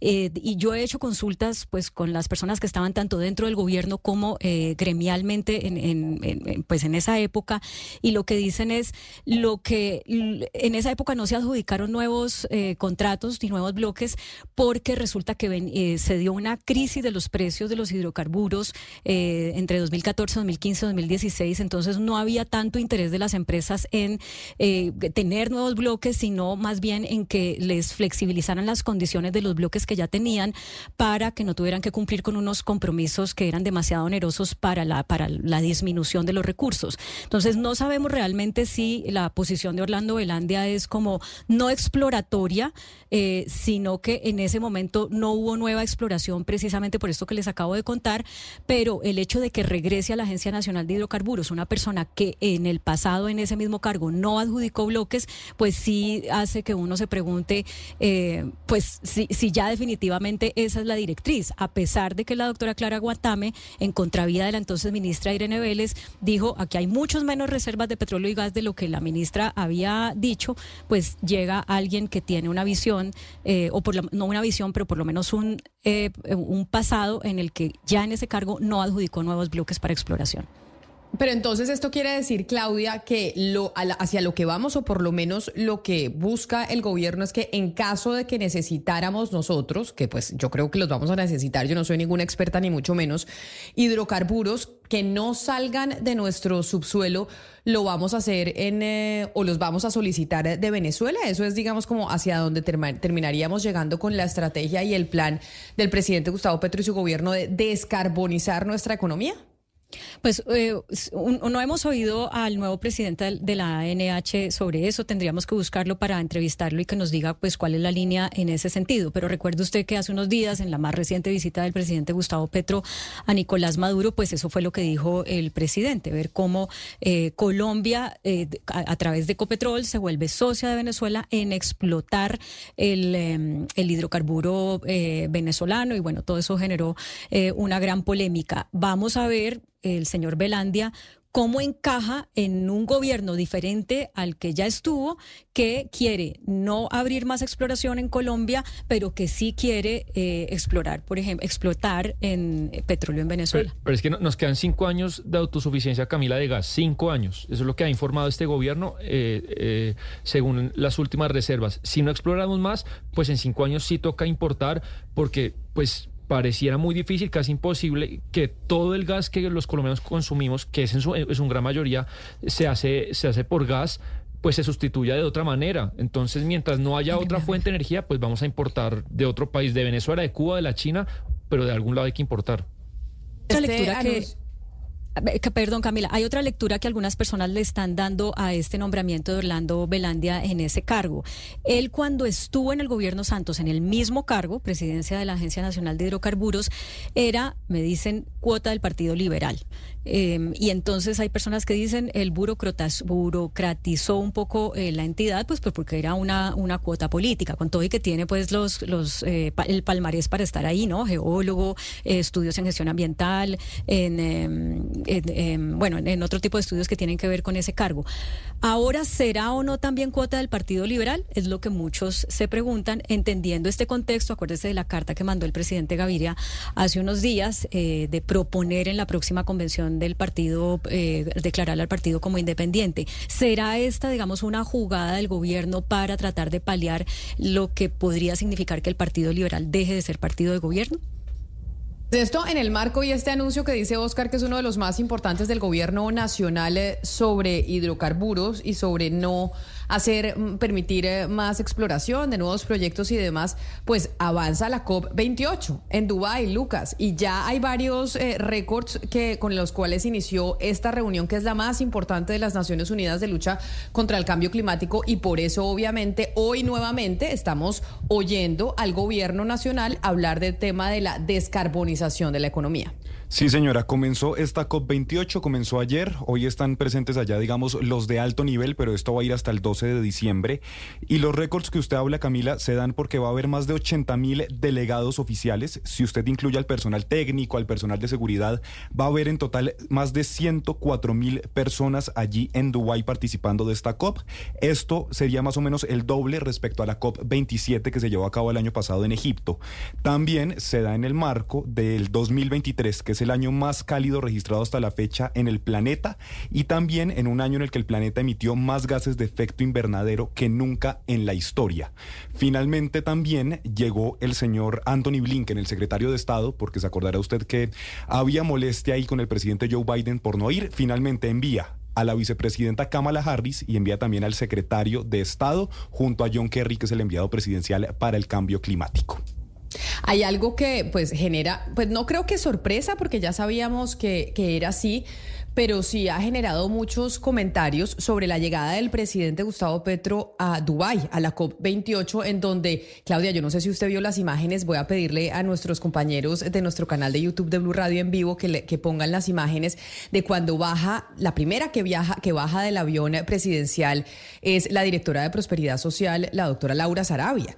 Y entonces, Laura Sarabia, como ya se había anunciado, a pesar de que está en el DPS, pues acompaña al presidente Gustavo Petro en todos sus viajes. O sea, yo no había visto directora de EPS estar viajando, acompañando en esta agenda internacional al mandatario, como cuando ella estaba de secretaria privada. Y eso, pues, claramente generó una especie de, pues, de sorpresa en muchas personas de ella fue la primera que bajó y, últimamente esta semana que termina, Claudia, ayúdame a hacer la recapitulación. Ella estuvo con los alcaldes, estuvo en la reunión con los alcaldes electos, ahí ella fue la representación del gobierno nacional, estuvo con los gremios también esta semana, hablando junto al ministro eh, de Hacienda. O sea, casi que el ministro de Hacienda y ella se están convirtiendo realmente en los representantes del gobierno en, las- en los diferentes eh, escenarios, porque ella está en absolutamente todo. Fíjese, Camila, que en la reunión que, hubo, que hubo hace dos días con líderes del sector energético, eh, la disposición era una U, ¿cierto? En la parte, eh, digamos, de la cabeza estaban en el centro Laura Sarabia, a un lado el ministro de Minas, a otro lado el ministro de Hacienda Ricardo Bonilla, pero Laura Sarabia en el centro. Y bueno, ya todos los miembros de las, eh, aquí estamos viendo la foto de los miembros de las empresas energéticas que, que asistieron y esa eh, reunión que era para hablar de fenómeno del niño, de tarifas, eh, pues es una reunión que sí la presidió ella. Ahora hay que decir algo, que todo el mundo que se reúne con ella dice, pues es muy pila, es muy ejecutiva, tiene, le cabe en la cabeza los temas eh, de los que está hablando es- y que son temas gruesos, no ponen en duda, digamos, su capacidad. Claro, hay sorpresa porque si uno compara la trayectoria de Laura Sarabia con, la, con uno de los que estaba ahí, el ministro de Hacienda, pues obviamente es una trayectoria mucho más corta, pero, pero sí, ella está teniendo un rol muy, muy importante y, y específicamente en esta reunión con los eh, líderes de las empresas energéticas en Colombia, pues eh, hubo ahí también un poco de, preguntas de por qué eh, fueron invitados unos sí y otros no. Es que entiendo que no invitaron al, a, Frank Pearl, si no me equivoco, y al eh, señor Nariño, que son los representantes de los gremios más importantes de hidrocarburos en Colombia. ¿Sabemos eh, por qué razón no los invitaron? O sea, porque ellos no estuvieron en, la, en esa reunión. Que yo entiendo, Claudia, que esa pregunta que usted hace es la se invitaron a todos los representantes del sector cuando con la doctora Sarabia y con el ministro eh, de Hacienda iban a hablar precisamente los gremios sobre el precio de la energía y sobre ese sector que es tan importante porque no estuvieron los, los más representativos. Sebastián, ¿usted sabe? Sí, Camila, yo hice unas llamadas porque porque sí hubo dos ausentes pues muy importantes para, para esta reunión, que usted, como usted dice, estaba Hacienda, estaba Laura Sarabia para hablar del tema de los precios de la energía. Dos ausentes importantes, Juan Camilo Nariño, que es el presidente de la Asociación Colombiana de Minería, y Frank Pearl, eh, pues que acaba de estrenar la presidencia de la Asociación Colombiana de Petróleo. ¿Qué fue lo que sucedió? Lo que me cuentan a mí, Camila. Pues eh, de todo el sector gremial hay dos cabezas muy importantes. Uno, Germán Arce, que es el presidente del Consejo Gremial, y otra, la doctora María Claudia Lacutir, que es de la Cámara Colomboamericana. Por el lado de María Claudia Lacutir, lo que me cuentan es que pues ella sí eligió y llevó a muchos de sus asesores y de la gente relacionada con ese gremio. Y por el otro lado, pues se esperaba que Germán Arce fuese quien llevara a Frank Pearl y a Juan Camilo Nariño, pero Arce pues no hizo esa invitación y no los llevó a ellos. Entonces ahí se generó ese corso- cortocircuito y por eso es que en esa mesa tan importante, pues que tenían que estar más que nadie estos dos eh, directores de gremios, pues no estuvieron. Pero entonces no fue que no los invitó, a ver, es que no entiendo, Sebastián, no fue que no los invitó el gobierno, sino fue que no lo invitó, no los invitó el Consejo Gremial, es lo que sucedió. Exactamente, digamos, el, gobierno le extiende la invitación a María Claudia Lacutir y a Germán Arce y se esperaba que Germán Arce fuese quien invitara a Juan Camilo Nariño y a Pérez y no lo hizo, no los llamó, no los llevó. La razón puntual por qué no los llevó la desconozco, pero ese es como el orden de las cosas y no es que el gobierno de manera deliberada pues no quisiese invitar a Nariño a Pedro. Em, eh, yo he hecho otras preguntas y eh, me dicen es que esta era una reunión para hablar de una reunión eléctrica, no una reunión energética. Entonces, por eso, pues mm, no era tan obvio para algunas personas que tuvieran que estar los representantes de la agencia de, la Asociación Colombiana del Petróleo y la Asociación Colombiana de Minería. Eh, pero pues sí pisó, em, pues eh, eh, hubo sensibilidades. Ya entiendo, ya entiendo. Oigan, me están escribiendo y estamos viendo otra foto aquí en nuestro canal de YouTube de Blue Radio en vivo que nos faltó poner otro o hacer eh, un recuento de la presencia de Laura Sarabia, directora del DPS, en diferentes reuniones importantes del país.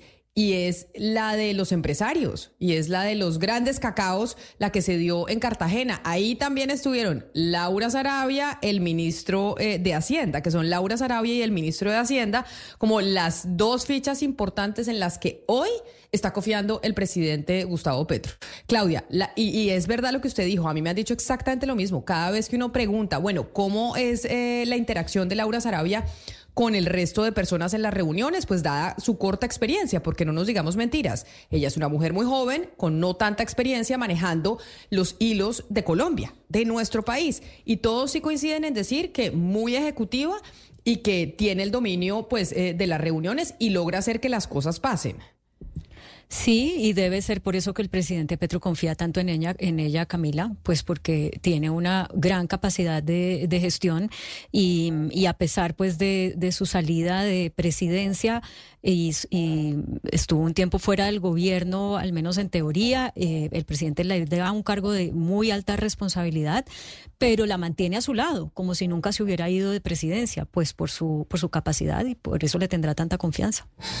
Vamos a hacer una pausa y volvemos en Mañanas Blue hablando de la descarbonización, porque la Corte Constitucional declaró exequible la erradicación de los plásticos de un solo uso. Y eso va a tener un impacto, por supuesto, en la industria del plástico, pero también en la vida diaria de cada uno de nosotros los colombianos. Y vamos a hablar de esa decisión de la Corte Constitucional.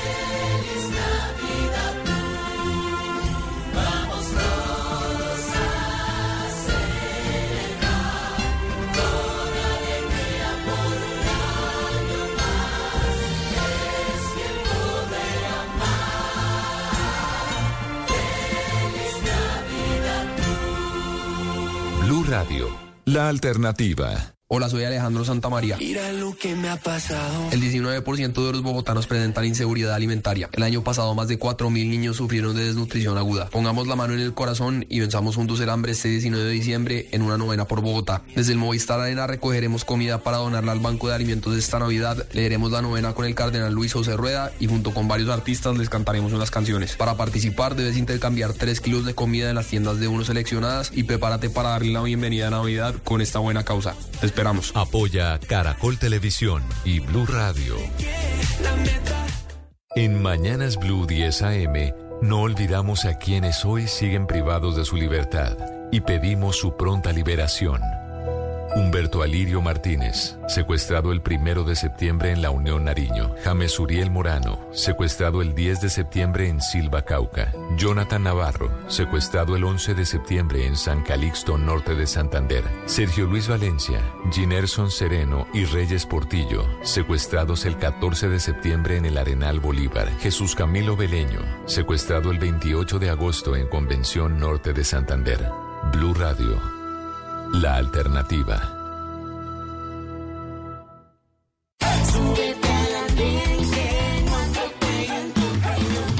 El Andén, viernes a las 10 de la noche en Blue Radio y bluradio.com. Blue Radio, la alternativa.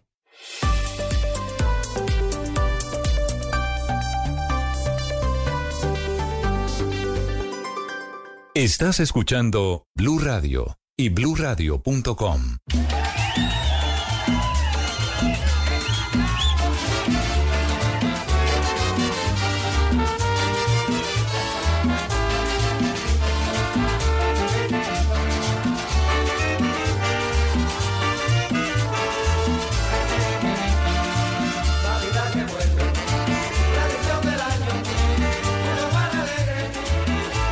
Esta es la Villos Caracas Boy, una orquesta tan venezolana como Gonzalo, Cantares de Navidad, otro clásico de la temporada, música que seguramente muchos bailamos por esta época con los tíos, con las tías.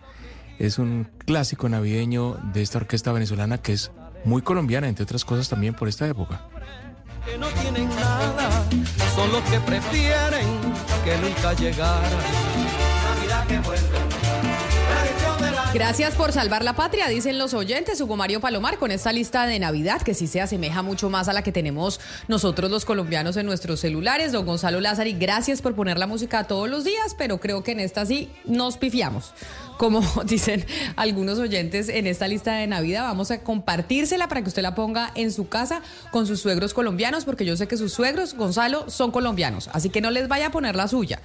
Ponga la que le está poniendo Hugo Mario. equivocada. Mis suegros son venezolanos y me escriben y dicen que ustedes están equivocados, pero que hay que respetar el país en donde uno trabaja, ¿no? Entonces, bueno, la tradición colombiana son otras canciones. Y ya que se viene Navidad, en Navidad sí que contamina uno, ¿no, Claudia? Con los papeles de regalo, el plástico. Yo creo que si uno hiciera una medición de cuáles son los eh, meses del año en donde más se contamina, diciembre puede ser el que más contamina. Sí, puede ser, pero mire, para los papeles de regalo, no compren papel regalo, cojan papel periódico, si es que todavía les llega el periódico a su casa y envuelven ahí. Ahora también pueden coger, yo lo que hago es durante todo el año cosas que me mandan eh, o pido flores y vienen como eh, esos papeles como bonitos en los que envuelven las flores, todo eso lo guardo y al final de año uso eso como papel de regalo y trato de no pedir tanta comida a domicilio para, para que no me lleguen todos esos empaques. Y le vienen empaques muchos de plástico y por eso está con nosotros Daniel Mitchell, que es el presidente de Asoplásticos, porque la Asociación de Plásticos de Colombia pues está eh, pues muy preocupada por que la Corte Constitucional dejó en firme el impuesto para los plásticos de un solo uso, que según eh, pues dice Asoplásticos va a afectar la industria y va a afectar a los consumidores. ¿Por qué, señor Mitchell? Bienvenido, mil gracias por atendernos. Gracias, eh, muy buenos días Camila, la mesa de trabajo, todos los oyentes. Sí, efectivamente tenemos eh, una preocupación, más que todo es porque la Corte en su fallo hizo un cambio sobre las definiciones del impuesto que cambia la aplicación del mismo. Y este es un impuesto que lleva ya casi un año desde que entró en vigencia, es decir, lleva casi un año de vigencia. Con este cambio queda la incertidumbre sobre cómo va a aplicar el impuesto hacia atrás y queda la preocupación sobre el impuesto, eh, o sea, perdón, sobre el impacto que tendrá esa aplicación hacia atrás con las empresas que debieron haber hecho la provisión en su momento y que ahora cambiaron un poco esas condiciones con este fallo de la Corte, entre otras preocupaciones que tenemos alrededor de este fallo.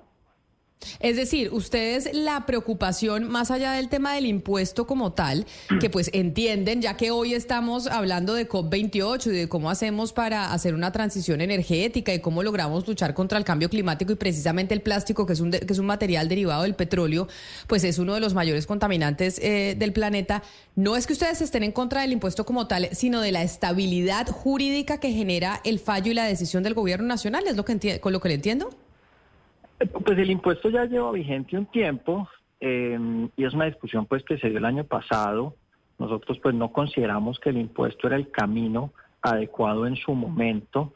Consideramos que hay otros mecanismos, por ejemplo, metas de reciclaje obligatorias y demás, pero independientemente de eso, la preocupación que nos genera el fallo es precisamente cómo se maneja esto hacia atrás. Y para ponerlo en términos claros, básicamente hemos estado en el último año cambiando entre quién debe ser el responsable de pago del impuesto, si es el fabricante del producto plástico o si es el usuario del producto plástico, es decir, si es quien fabrica el empaque o si es la empresa que utiliza el empaque, la empresa de alimentos, de bebidas, de shampoo, de productos de aseo y demás.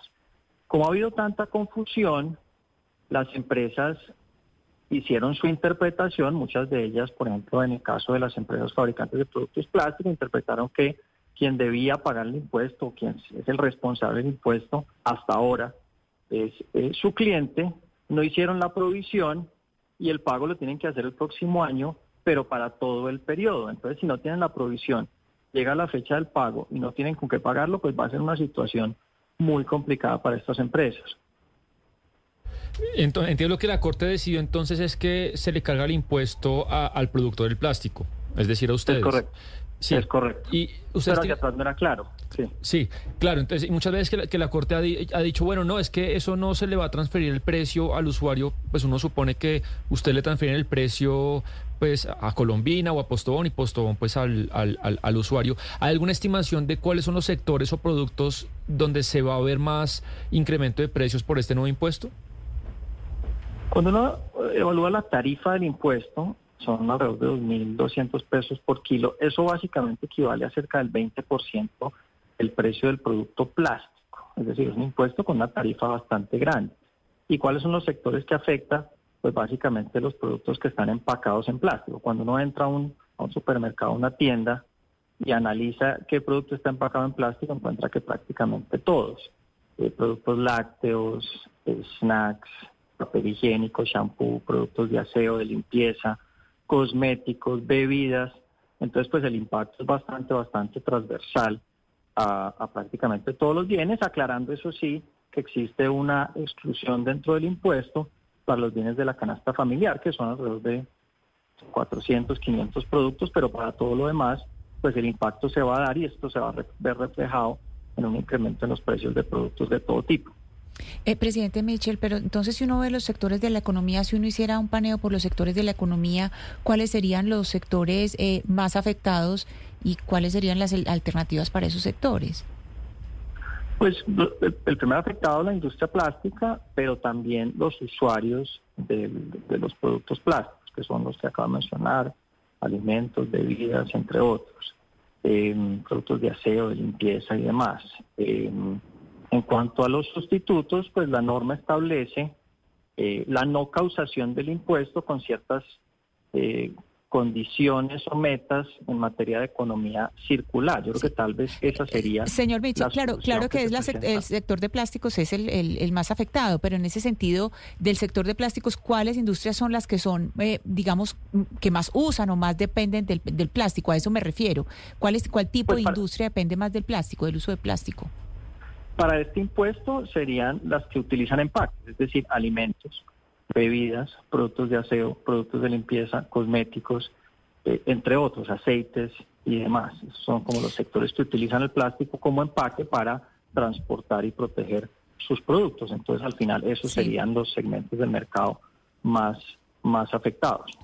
Señor Mitchell, quiero saber si hay plásticos de un solo uso que son imprescindibles. Estoy pensando, por ejemplo, en las personas que van a una plaza de mercado a comprar lo del diario para hacer el almuerzo y que compran un poquito de mora, pues no tienen otra opción a no ser que lleven pues un recipiente desde su casa que se vuelve de pronto engorroso e imposible para muchas familias, eh, que, que, les empaquen ese poquito en, en, plástico o un poquito de sal o un, sol, un muslito de pollo, cosas por el estilo. ¿Cómo ven ustedes el impacto para este tipo de, de consumidores? Claro, de acuerdo, tenemos que avanzar hacia un, un consumo más racional. Eh, hay muchos productos que no son necesarios. La bolsa pequeñita, por ejemplo, que se, que se entregaba en las, en las farmacias, en muchos casos, los pitillos, por ejemplo, no son necesarios. La bolsa se puede reutilizar muchas veces. Yo creo que en eso hay que ser responsables nosotros eh, promovemos un, consumo racional, una racionalización de los, de los plásticos en, en, ciertos usos. La reutilización también es, es una alternativa ambiental bien importante y tiene muchos, muchas posibilidades o aplicaciones, o si no el reciclaje y la economía circular de los, de los bienes plásticos. Eh, en algunos casos hay sustitutos, en algunos casos no, en algunos casos los biodegradables son una solución, en otros más el reciclaje. Entonces, pues sin duda tenemos todos que avanzar muy rápidamente hacia la sostenibilidad del sector de los plásticos a través de la economía circular y a través también de una mayor conciencia en la ciudadanía. En eso estamos pues totalmente de acuerdo.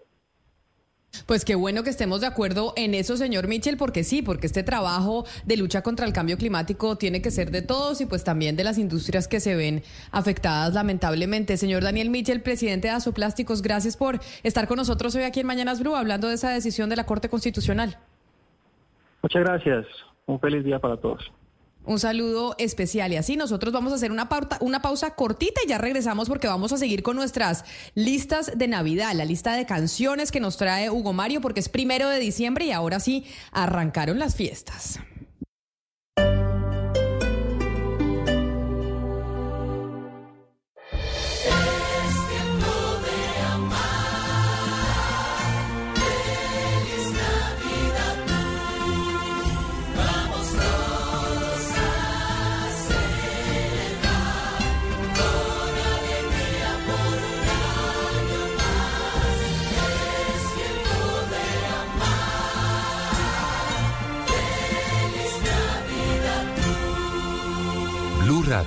La alternativa.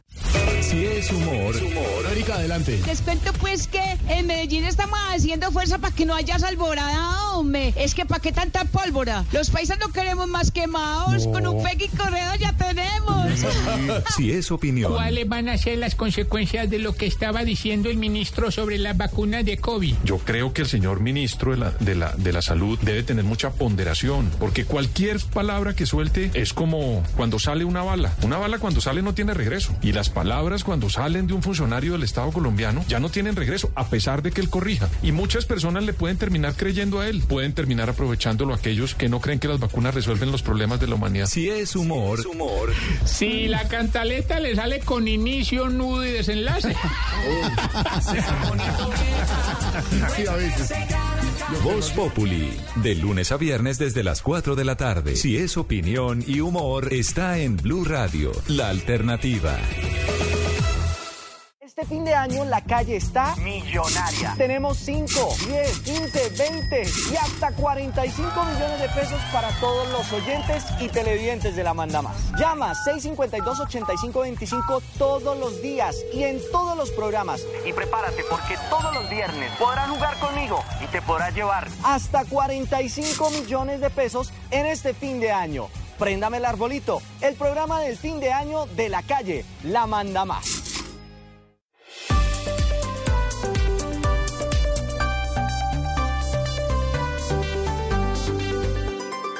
Estás escuchando Blue Radio y bluradio.com.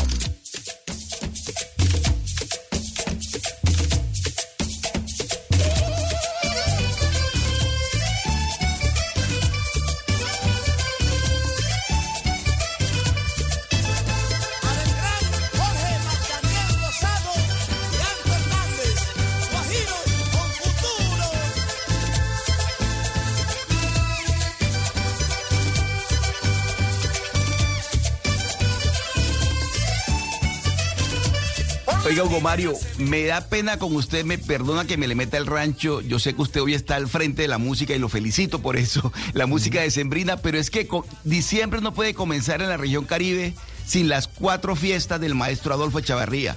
Esa es la canción con la que arranca diciembre y Navidad en la región Caribe, en la costa, de tal manera que esta versión de Diomedes Díaz es apenas la llamada, la indicada para comenzar diciembre.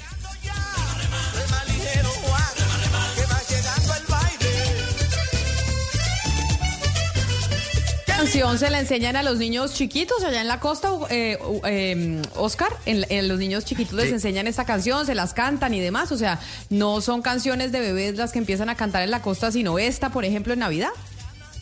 No, Camila, comenzamos con las cuatro fiestas desde chiquitos. Es que son las cuatro fiestas, entonces comienzan hoy. Co- Comienzan la Navidad, luego viene el Año Nuevo, Carnaval. y Bueno, son las cuatro fiestas que disfrutamos en la región Caribe. Esta canción es preciosa del maestro Adolfo Echavarría.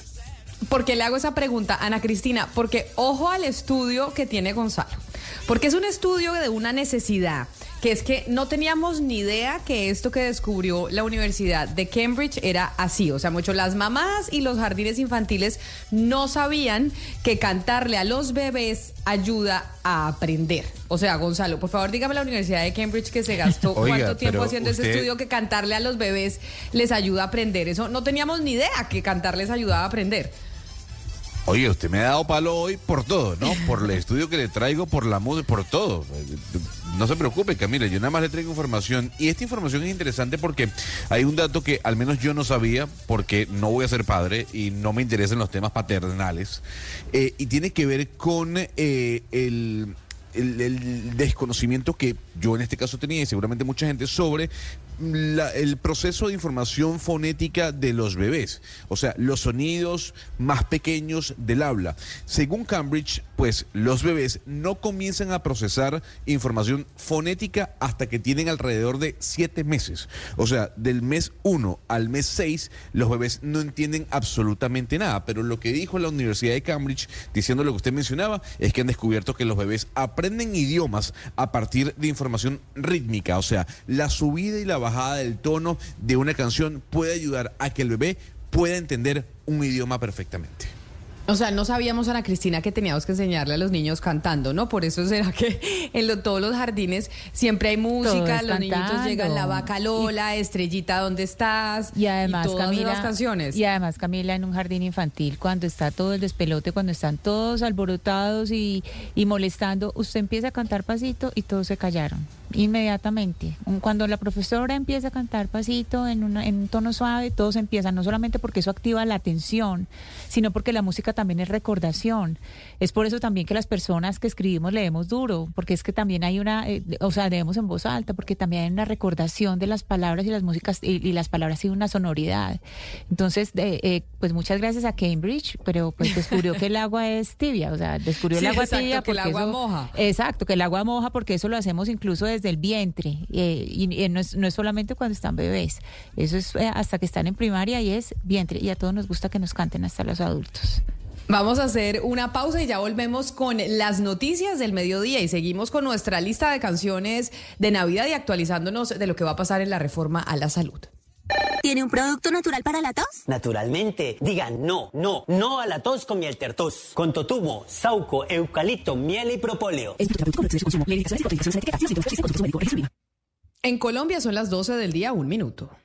Buenos días. ¿Tiene un producto natural para la tos? Naturalmente, digan no, no, no a la tos con miel tertos, con totumo, sauco, eucalipto, miel y propóleo. ¿Y qué otros productos de Natural Freshly tiene? Apetifor, que mejora el apetito. Fibofor, fibra fuertemente natural. ¿Y qué antiinflamatorio tiene? Finacid, la solución antiinflamatoria de origen natural. Solicite productos Natural Freshly, tratamientos científicos con productos naturales. Es un fitoterapéutico, no exceder su consumo. Lee indicaciones y contraindicaciones en la etiqueta. Si los síntomas persisten, consulte a su médico. Registro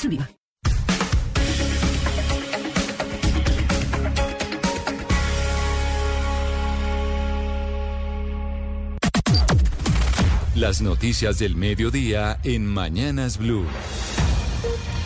A las 12 del día, dos minutos, como siempre, empezamos a actualizarnos de lo que pasa en Colombia y en el mundo de la mano del servicio informativo de Blue Radio. Ya sus periodistas empiezan a entrar a la cabina de Mañanas Blue. Y precisamente una de las noticias más importantes hasta ahora tiene que ver con las reacciones a la decisión de la Corte Constitucional, que avaló parcialmente la ley de paz total, pero con condicionamientos. Desde Cambio Radical, uno de los demandantes de la ley aseguran que no tiene la palabra final en materia de constitucionalidad. Andrés Carmona. Así es, Camila, muy buenas tardes. Mire, es que esta, esta sentencia de la Corte Constitucional resolvió tan solo un, un par de las demandas, de las muchas demandas que se presentaron contra la ley de prorrogación de orden público o conocida como ley de paz total. Mire, esta es una decisión que mantiene alegres tanto al gobierno como a la oposición. El gobierno considera que eh, les da sustento para avanzar en las negociaciones con grupos armados ilegales, con las disidencias y con las bandas criminales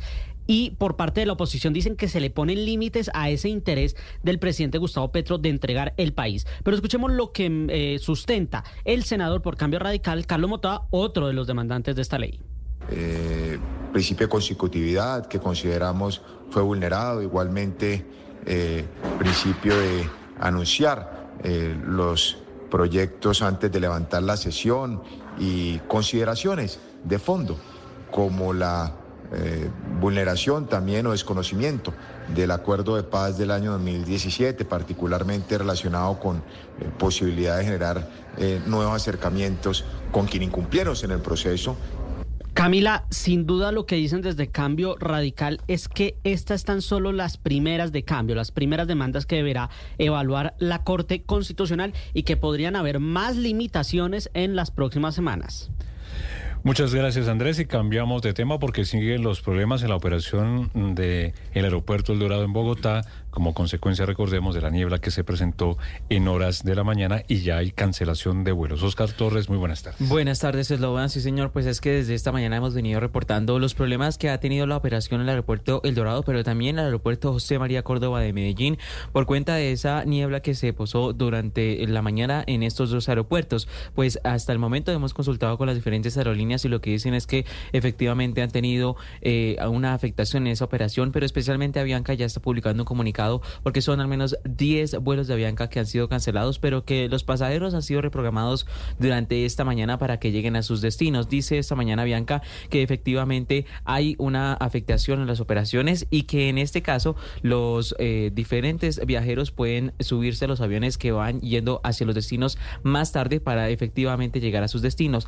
Pero en dado caso, ellos también pueden hacer la exoneración para los clientes de los vuelos programados para que hoy, primero de diciembre, puedan reprogramar esos vuelos y si lo quieren cambiar voluntariamente, puedan viajar en otra fecha. Hay que decir que esto deben hacerlo a través del contact center, las oficinas de venta o incluso en el mismo aeropuerto en el que estén. Finalmente, las recomendaciones siempre son mirar las aplicaciones de los diferentes eh, aplicativos, los aplicativos de estas aerolíneas y también tener en cuenta que esto puede complicarse durante la tarde.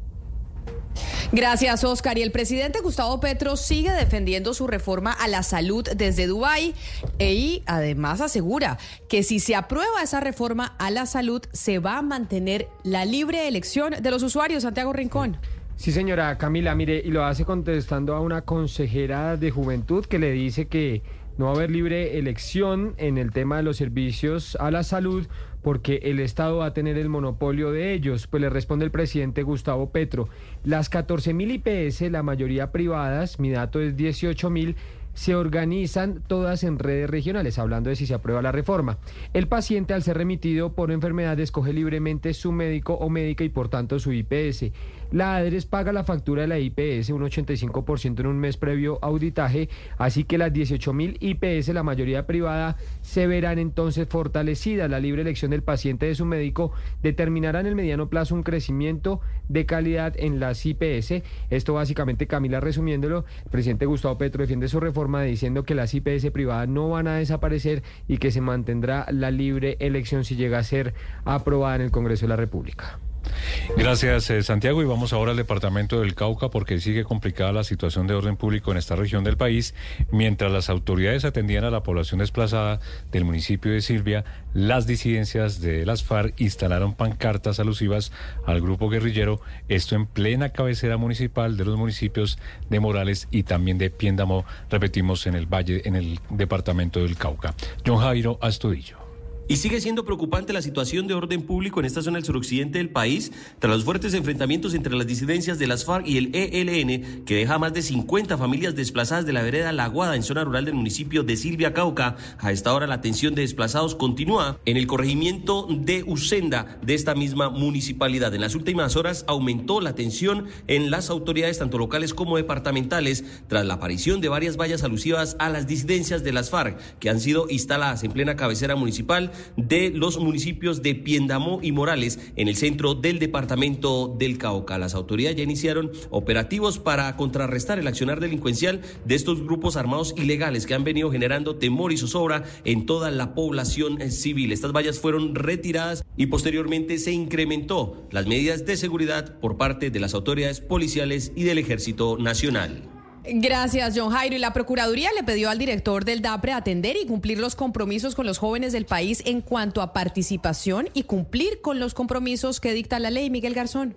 A un mes del cierre de vigencia del año 2023, a la fecha no se han convocado los escenarios de participación y de interlocución de la población joven del país en instancia nacional. El ente de control le pidió a Carlos González, el director del Departamento Administrativo de la Presidencia de la República, DAPRE, garantizar las condiciones y recursos para que Colombia Joven pueda cumplir con los compromisos derivados de la ley. También se debe cumplir con la alocación para la sesión Comisión Nacional de Concertación y Decisión y la Escuela de Formación de la Consejería Presidencial para la Juventud Colombia Joven. Finalmente, el Ministerio Público resaltó que a pesar de que existe un proyecto de decreto por parte del DAPRE en el que se suprime a partir del 31 de diciembre la Consejería Presidencial para la Juventud Colombia Joven, esa dependencia debe cumplir con los compromisos adquiridos con las juventudes de Colombia hasta esa fecha en el marco de las funciones que tiene asignadas como el ente del Sistema Nacional de las Juventudes. Gracias, Miguel, y mucha atención que el balance de la alborada en Medellín y en el departamento de Antioquia deja hasta ahora seis personas quemadas, una de ellas un niño de cinco años.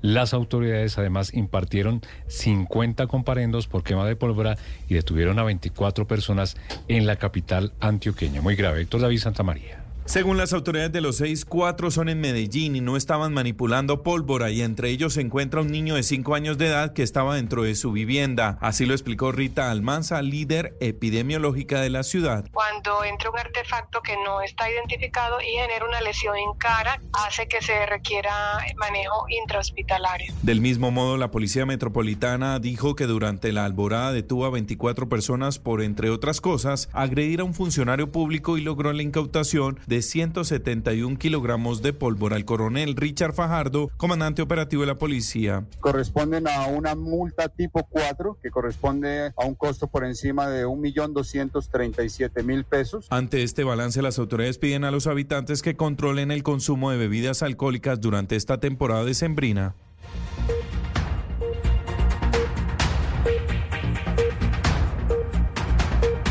Increíble, un diciembre más y tenemos todavía quemados por pólvora y la alborada que sigue siendo pues protagonista en Medellín a pesar de todo el activismo que hay alrededor de que esa fecha se pueda controlar. Pero sigamos con el tema de diciembre porque también con la llegada de diciembre llega una nueva temporada turística en Cartagena.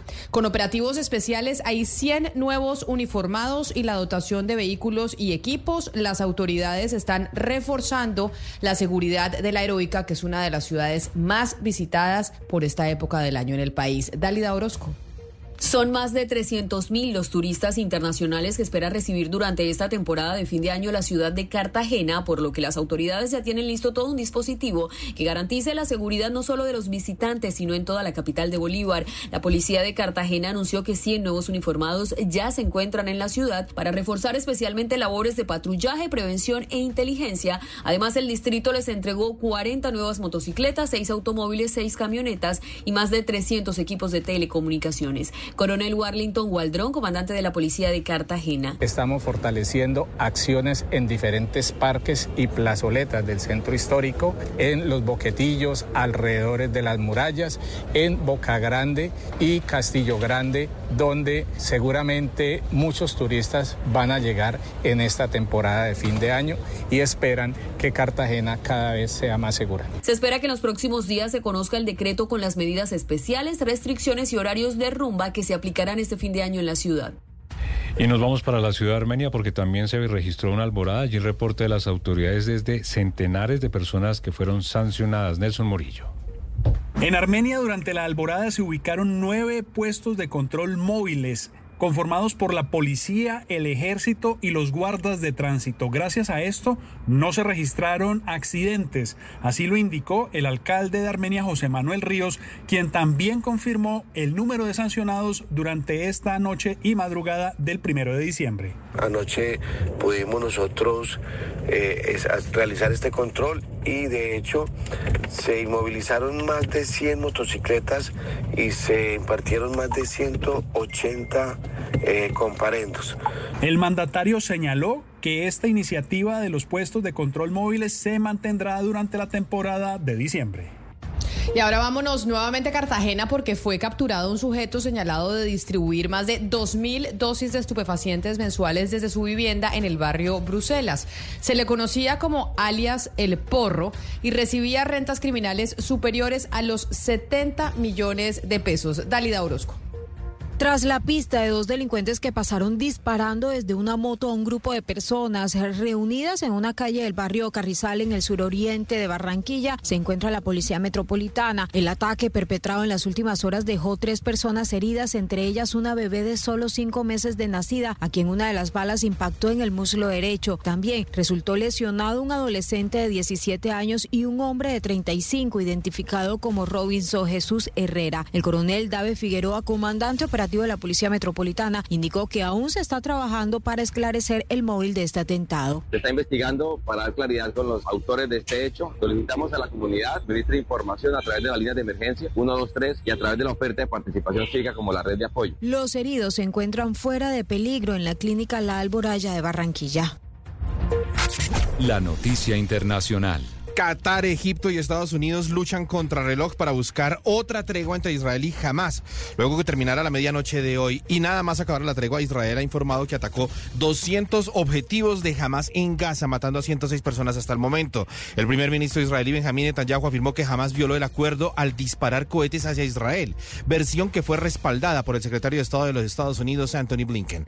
La reanudación de los combates volvió a sumir a la franja de Gaza en una pesadilla, dijo el Comité Internacional de la Cruz Roja, mientras que el secretario general de la ONU, Antonio Guterres, que está en la COP28, dijo que lamenta profundamente ese reinicio de las hostilidades y que esperaba que se renovara la pausa. Mientras tanto, en el norte, el grupo terrorista libanés Hezbollah atacó posiciones israelíes y las fuerzas de defensa respondieron con fuego de artillería, destruyendo puestos de Hezbollah y matando a dos personas. La noticia deportiva. La noticia deportiva llega desde Cali y es que el Deportivo Cali se pronunció tras la sanción que Di Mayor le impuso a Teófilo Gutiérrez por actos abusivos contra una mujer de la logística del estadio Manuel Murillo Toro el pasado 25 de noviembre en el partido Cali versus Tolima. La Di Mayor sancionó el día de ayer a Teo con cuatro partidos sin jugar y una multa de un millón cinco mil pesos. Además, al Cali le impuso responsabilidad de iniciar campañas pedagógicas con el jugador sobre el respeto por la mujer. El Deportivo Cali en tres puntos afirma lo siguiente. En el primero, que rechaza la violencia contra la mujer. En el segundo afirma que el Cali aplicará sanciones internas aplicando procesos disciplinarios contra el jugador. Y en el tercer punto afirma que es respetuoso de los procesos judiciales y que está presto a acatar cualquier investigación judicial que se derive de este hecho. Las principales tendencias en redes sociales. En redes sociales es tendencia las palabras Bienvenido diciembre con las que las personas están celebrando el último mes del año y la llegada de la Navidad. En las redes social X los usuarios están compartiendo fotos de las decoraciones navideñas y de las frases y canciones que hacen alusión a la llegada de estas festividades que para algunos trae mucha alegría.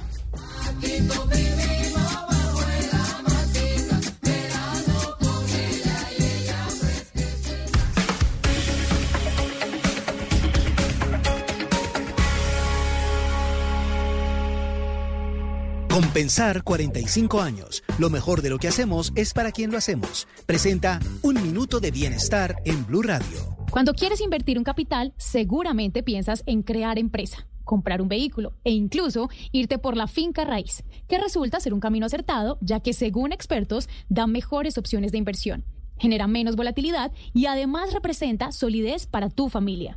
El mercado inmobiliario tiene grandes beneficios, empezando por la valorización, pues la propiedad alcanzará un valor superior dependiendo del desarrollo que vaya teniendo la zona en la que esté ubicada. Así que prioriza comprar en proyectos cercanos a centros comerciales, hospitales, colegios, parques públicos o principales vías de acceso. Otra de las ventajas de la finca raíz es la rentabilidad que puede llegar a ofrecerte cuando el propósito es destinar para arrendamiento y te doy un dato curioso. Estudios han comprobado que quienes compran una o varias viviendas tienen un mayor impulso en la consecución de nuevas metas y la realización de nuevos proyectos. Así que dales un buen uso a tus recursos y aprovecha, si puedes, los subsidios y también las tasas de interés favorables de algunos bancos. En Compensar estamos cumpliendo 45 años y solo podemos decir gracias. A quienes desde el principio nos impulsaron a soñar. A quienes siempre han confiado en nosotros. A quienes trabajan a diario para construir un mejor mañana. Y a quienes saben que cuando nos unimos pasan cosas grandes. Gracias a todos por hacer parte de esta historia y permitirnos ser aliados del progreso, la salud, el deporte, la educación, el bienestar, las familias, las empresas y el país. Compensar. 45 años aliados del bienestar integral. Vigilado Supersubsidio.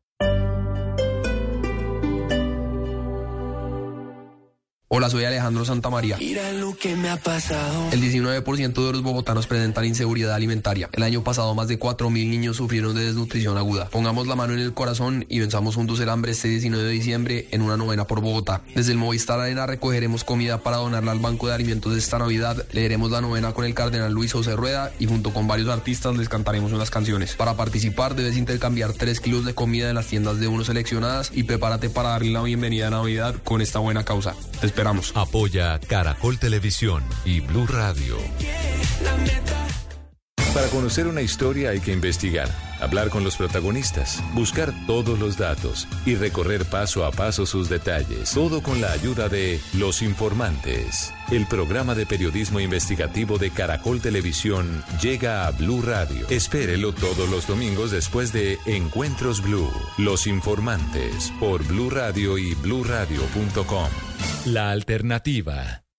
Hace cinco años comenzó esta aventura. Ahora los saludamos y les damos la bienvenida a este nuevo espacio, porque Mañanas Blue crece con un equipo maravilloso. Hace cinco años nació Mañanas Blue 10 AM.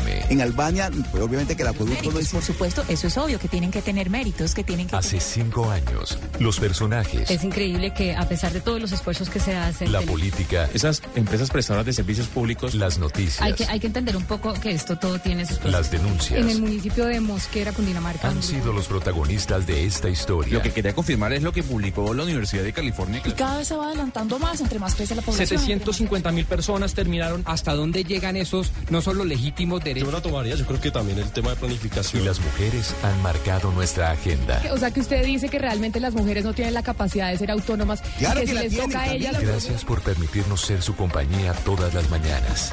Blue Radio, la alternativa.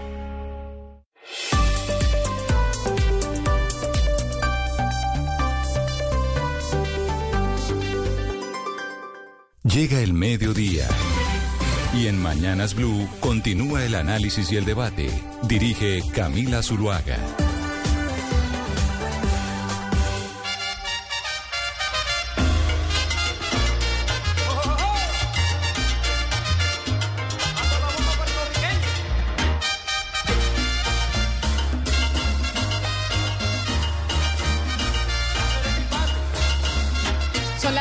Del día, 21 minutos y los les damos la bienvenida nuevamente a quienes estaban en sus noticias locales en Barranquilla, en Cali, en Medellín, en Bucaramanga a la edición central de Mañanas Blue, en donde estamos con la lista de Navidad de Hugo Mario Palomar. Hugo Mario, su lista incluye obviamente esta canción, porque ya nos estamos, ya, ya entramos en Navidad, ya no hay ninguna excusa. Rey Bobby Cruz, Bomba de Navidad, una canción de temporada para este primero de diciembre, día en el que se encienden los alumbrados en varias ciudades, en Cali y en otras ciudades del país. Hoy comienza a iluminarse la Navidad con los alumbrados navideños.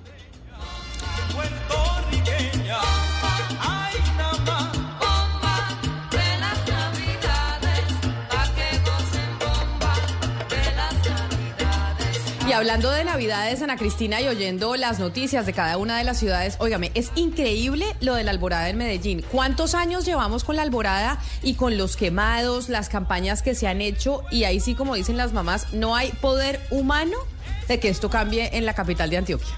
Sí, eso fue lo mismo, Camila. Es decir, si bien es cierto las cifras son menos alarmantes, pues ayer hubo tres incendios, hubo incendios en los barrios Kennedy, Enciso y Calasanz.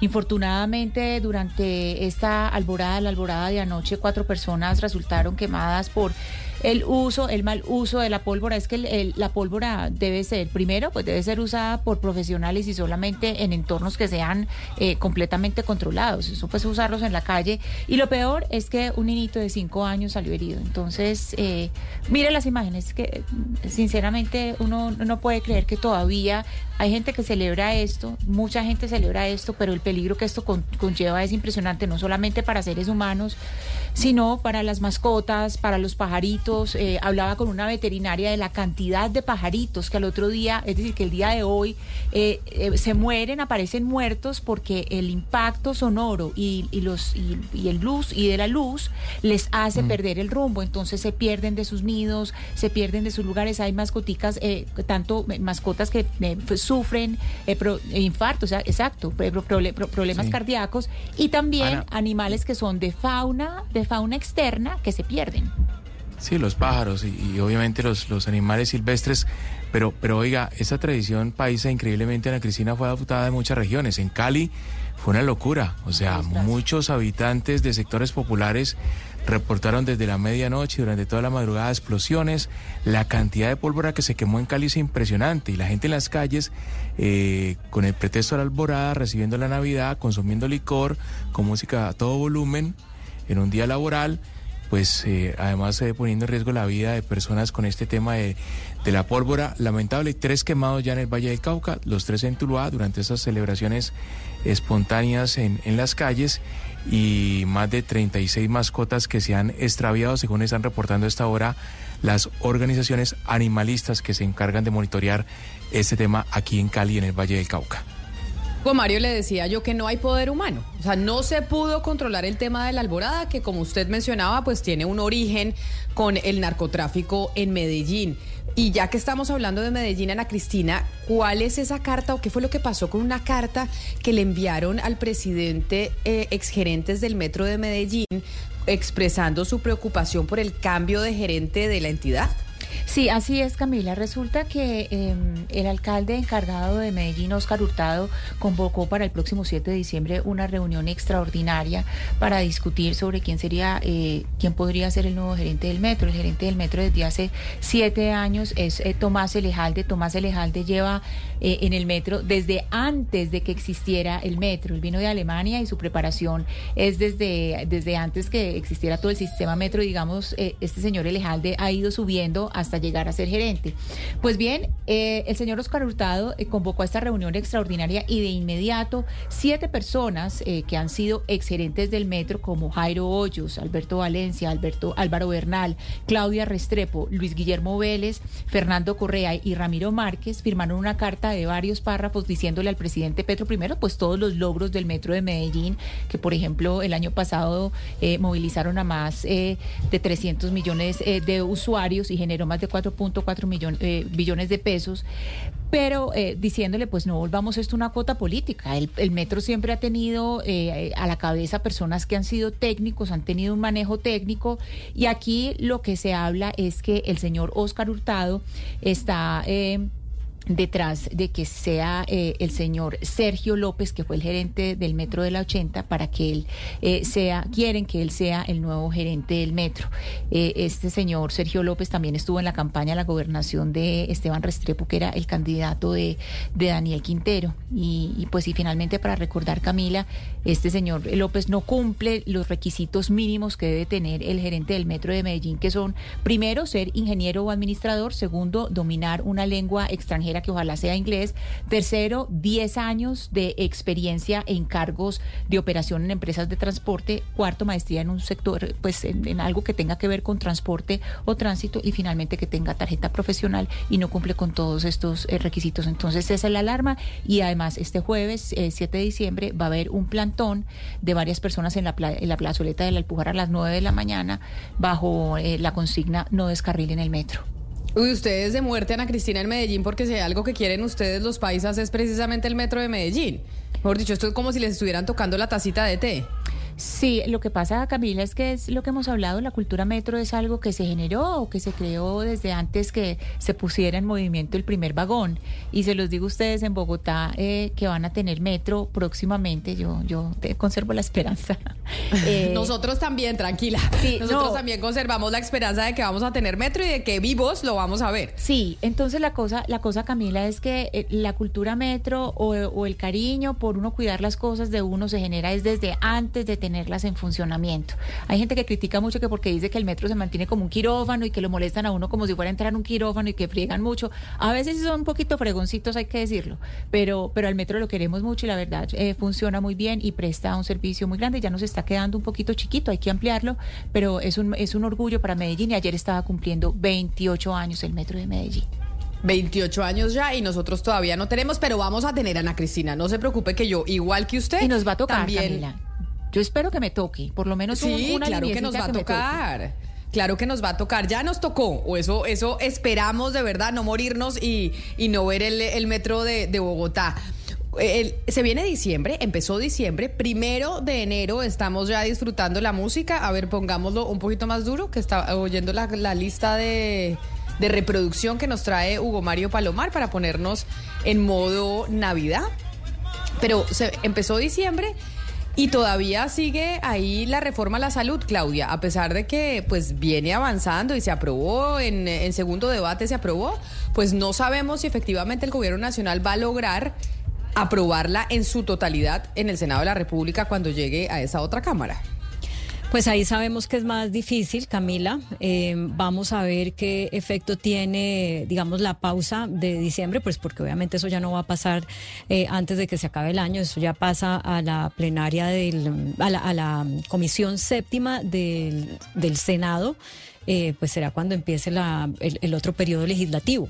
Entonces vamos a ver si después del receso de Navidad y Año, año Nuevo, pues el gobierno ha podido manejar los, las afinidades con esos partidos que necesita para que en Senado siga avanzando la reforma.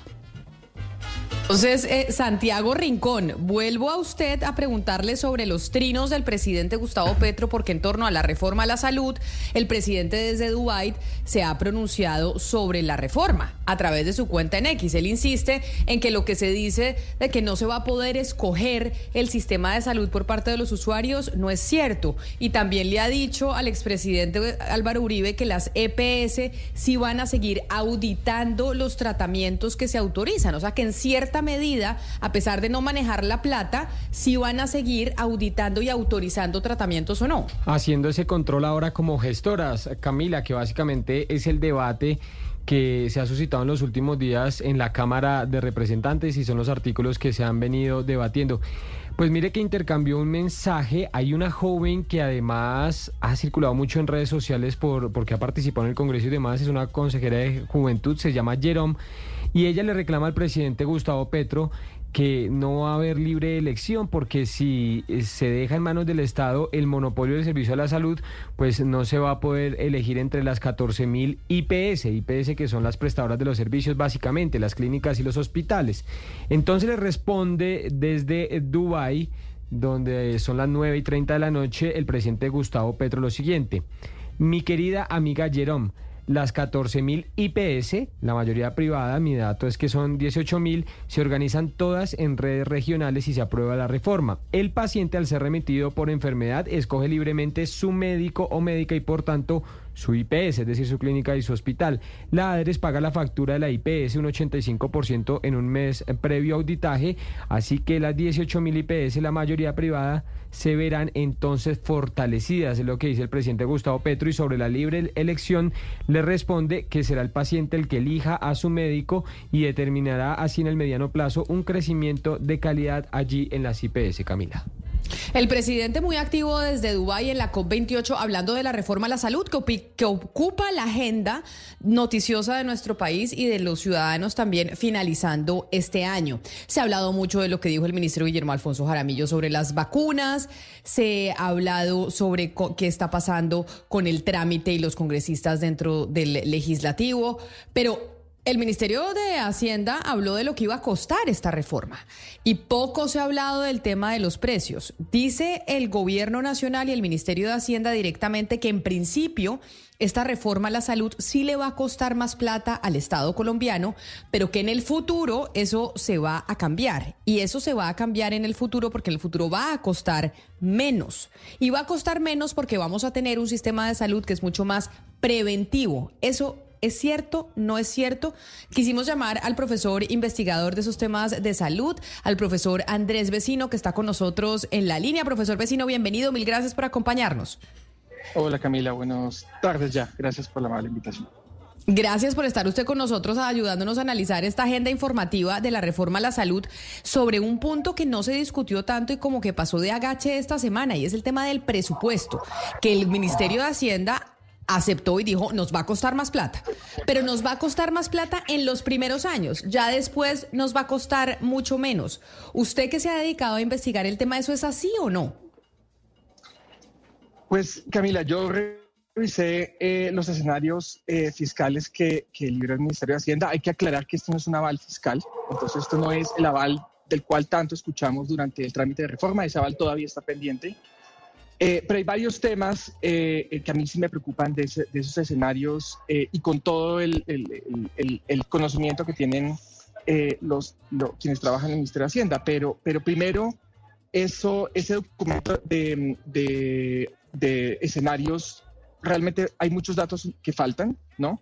Eh, como decía la representante Jennifer Pedraza ayer o antes de ayer, en gran parte de los, de los ítems de costo de, eh, simplemente no dicen eh, nos referimos a lo que dice la reforma a la salud, porque aquí no podemos, no tenemos forma de estimar esto, ¿no? Vayan allá. Entonces, digamos que es, un- es una, es, una, es una lógica circular por la cual yo estoy validando fiscalmente lo que me están diciendo que va a valer, pero realmente no estoy calculando independientemente si va, a, si va a costar eso o no. Entonces es un tema.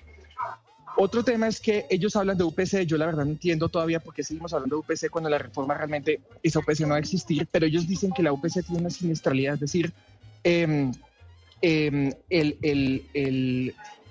la proporción de, gasto eh, de, la UPC es del 95%. Ayer en el foro de Anivia Semi mostraban cómo eh, la siniestralidad en el régimen contributivo llega a ser el 99% en julio de este año y en el subsidiado pasa a ser do- 102%. Entonces, ese, ese, ese supuesto del 95% subestima enormemente los costos de, mm, del sistema de salud. Y finalmente lo que mencionaba usted, eh, realmente no hay ningún sistema de salud en el mundo que sin reducir servicios haya reducido sus costos. Hay una, hay una gran... em, hay- hay, un- hay una gran premisa de- detrás de esto y es que a través del cuidado preventivo se va a reducir eh, los costos en salud. Lo que ocurre en la realidad es que el cuidado preventivo es bueno, todos lo queremos, mejora la calidad de vida, mejora la longevidad de las personas, mejora qué tan felices somos con el sistema, pero no reduce los costos. Si uno quiere hacer un sistema preventivo, tiene que ponerle plata. En un estudio que hicimos recientemente para el Banco Interamericano de Desarrollo, vimos que para 2030 em, el- el- la proporción de, de- de gasto en salud sobre el PIB en Colombia puede alcanzar el 10%.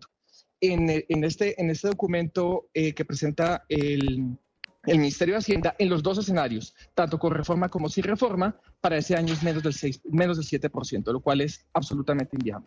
Yo, yo quería ir sobre ese intercambio que tuvo en Twitter el presidente con, con una ciudadana sobre que ella le reclamaba que ya uno como usuario no va a tener pues, la libertad para escoger diferentes IPS. Yo lo que tengo entendido de la reforma, y quisiera que usted nos lo explique más, es que uno va a quedar atado a su CAP, es decir, a su centro de atención primaria, que va a estar determinado por región, por, la, por localidad, y uno tiene que inscribirse ahí, y es ahí donde uno tiene que ir, y pues no sé si habría tanta libertad para elegir. ¿Usted cómo lo entiende según, según la reforma? Es correcto. Según como está el texto ahora, eh, los CAPS tienen una jurisdicción territorial. Entonces, eh, usted, Sebastián, que vive en determinado lugar, va a estar vinculado a un CAPS al cual usted se tiene que adscribir. Eh, cuando usted tenga problemas menores de salud, usted va al CAPS. Y si el problema de salud es mayor, el CAPS debería encargarse de remitirlo a un segundo o tercer nivel de atención. El problema, y esto es, es, es creo, evidente, es que si uno fragmenta las fuentes de financiación, también fragmenta la prestación de servicios, porque los CAPS son financiados por un flujo de recursos de una forma determinada, con unos incentivos determinados, y las redes, los segundos y terceros niveles, están financiados por una fuente de diferentes recursos con diferentes incentivos. Entonces, realmente la pregunta que tantas personas han hecho es cómo van a hacer para vincular al primer nivel con el segundo y tercer nivel. Y eso es en el caso de personas que eh, están enfermas ahora, que se enferman, que se enferman, digamos, en ese momento. Pero las que ya vienen enfermas también son una preocupación. Imagínense personas hoy en día que están siendo atendidas por eh, eh, tanto EPS como IPS que tienen cuidado ambulatorio, personas que tienen, por ejemplo, problemas serios de diabetes, eh, neurológicos, eh, respiratorios. Esas personas necesitan especialista o al menos un médico altamente especializado en, eh, en su condición. Pero eh, un- en los CAPS no lo van a tener. Un, un asterisco ahí de toda esta explicación suya, porque si uno está adscrito a su CAP por, eh, por tema territorial, pues por lógica yo deduzco que aquellas personas de menores ingresos, los colombianos más pobres, pues sus IPS, según el CAP, pues por lo general son hospitales pues malos. Entonces, digamos, esa- eh, es- eso que estoy diciendo es correcto. Alguien de bajos ingresos por lo general le va a tocar un CAP y unas IPS pues de mala calidad. Eh, es posible. Eh, realmente, digamos que yo, yo creo que lo que usted menciona es cierto en el tiempo, porque de alguna manera la, la adscripción inicial ocurre con la infraestructura que está disponible. Entonces, si usted simplemente se refiere a Bogotá y usted vive en Usaquén o en Chapinero, la disponibilidad probablemente eh, que usted tiene, es, eh, la oferta que usted tiene disponible es muy diferente a la que usted tiene en el sur de Bogotá. Entonces, probablemente así empieza. Yo, digamos que yo supongo que la respuesta que los proponentes o el gobierno darán a esto es no, pero es que vamos a construir infraestructura. La pregunta es con qué plata, porque en ese mismo em, documento de escenarios fiscales eh, realmente eh, me parece improbable que se pueda construir mucha más infraestructura reduciendo el costo en el mediano plazo. Señor vecino, permítame devolverme un, poco al, tema de costos y a, lo que oímos del Ministerio de Hacienda esta semana, porque otra de las críticas que han surgido a esa proyección de costos es que no se está teniendo en cuenta lo que implica el envejecimiento po poblacional en materia de atención en salud, que por más que uno tenga una vida saludable, pues entre más años viva, más probable es que sufra de enfermedades que implican altos costos. Y lo otro es el desarrollo de tecnologías, que ya lo estamos viendo, son tecnologías que si bien no necesariamente eh, garantizan la mejoría del paciente, pues sí son tecnologías más costosas. En los estudios que ustedes han hecho como investigadores, ¿qué han encontrado en cómo estos dos factores que le he mencionado aumentan los costos en salud. Es, eso es muy cierto, Claudia. Pues mire que, eh, de hecho, en ese mismo estudio que mencioné, hicimos diferentes escenarios. Eh, cuando uno eh, tiene en cuenta una potencial reducción de la prevalencia de enfermedades, enfermedades en general costosas como falla renal, hipertensión, diabetes, eh, lo que ve en el tiempo es que el impacto no es mayor al 10% en eh, el gasto en salud. Realmente el factor eh, más importante de crecimiento del gasto en salud es la tecnología, como usted mencionaba, eh, independientemente de qué tan enferma está la gente, porque igual siempre va a haber gente que se va a enfermar. Eh, y esa gente va a ser tratada con tecnologías mucho más intensivas que en últimas van a terminar incrementando los costos en forma neta. Entonces, eh, volviendo, volviendo a lo que mencionaba inicialmente, la prevención es muy importante para mejorar la calidad de vida, para mejorar la longevidad, pero al mismo tiempo eso no va a reducir los costos, porque el principal factor de, de crecimiento de costos, que es la tecnología, no se está eh, tratando. Y hay un tema adicional, y es que en eh, los mecanismos de contratación que se plantean, normalmente lo que hacen todos los sistemas de salud, en el Reino Unido incluso, para tratar de contener los costos, es a través de contratos de capitación, ¿cierto? Entonces yo le digo, yo soy el NHS en el, Reino Unido, yo soy una aseguradora en Colombia, y yo le digo, a mi hospital, eh, yo tengo una población de mil personas con eh, problemas de vesícula biliar al año. Si usted me los trata, yo le doy cierta cantidad de dinero. En este sistema que ellos están proponiendo, el pago va a ser por cada procedimiento. Y, lo que y esto, digamos, lo sabe cualquier persona que haya estudiado contratación, sabe que en últimas lo que ocurre es que eso termina incrementando los costos porque los, los prestadores tienen un, incentivo, tienen un incentivo claro a producir más para poder ganar más. Muy diferente a si tienen una vecino. un precio fijo.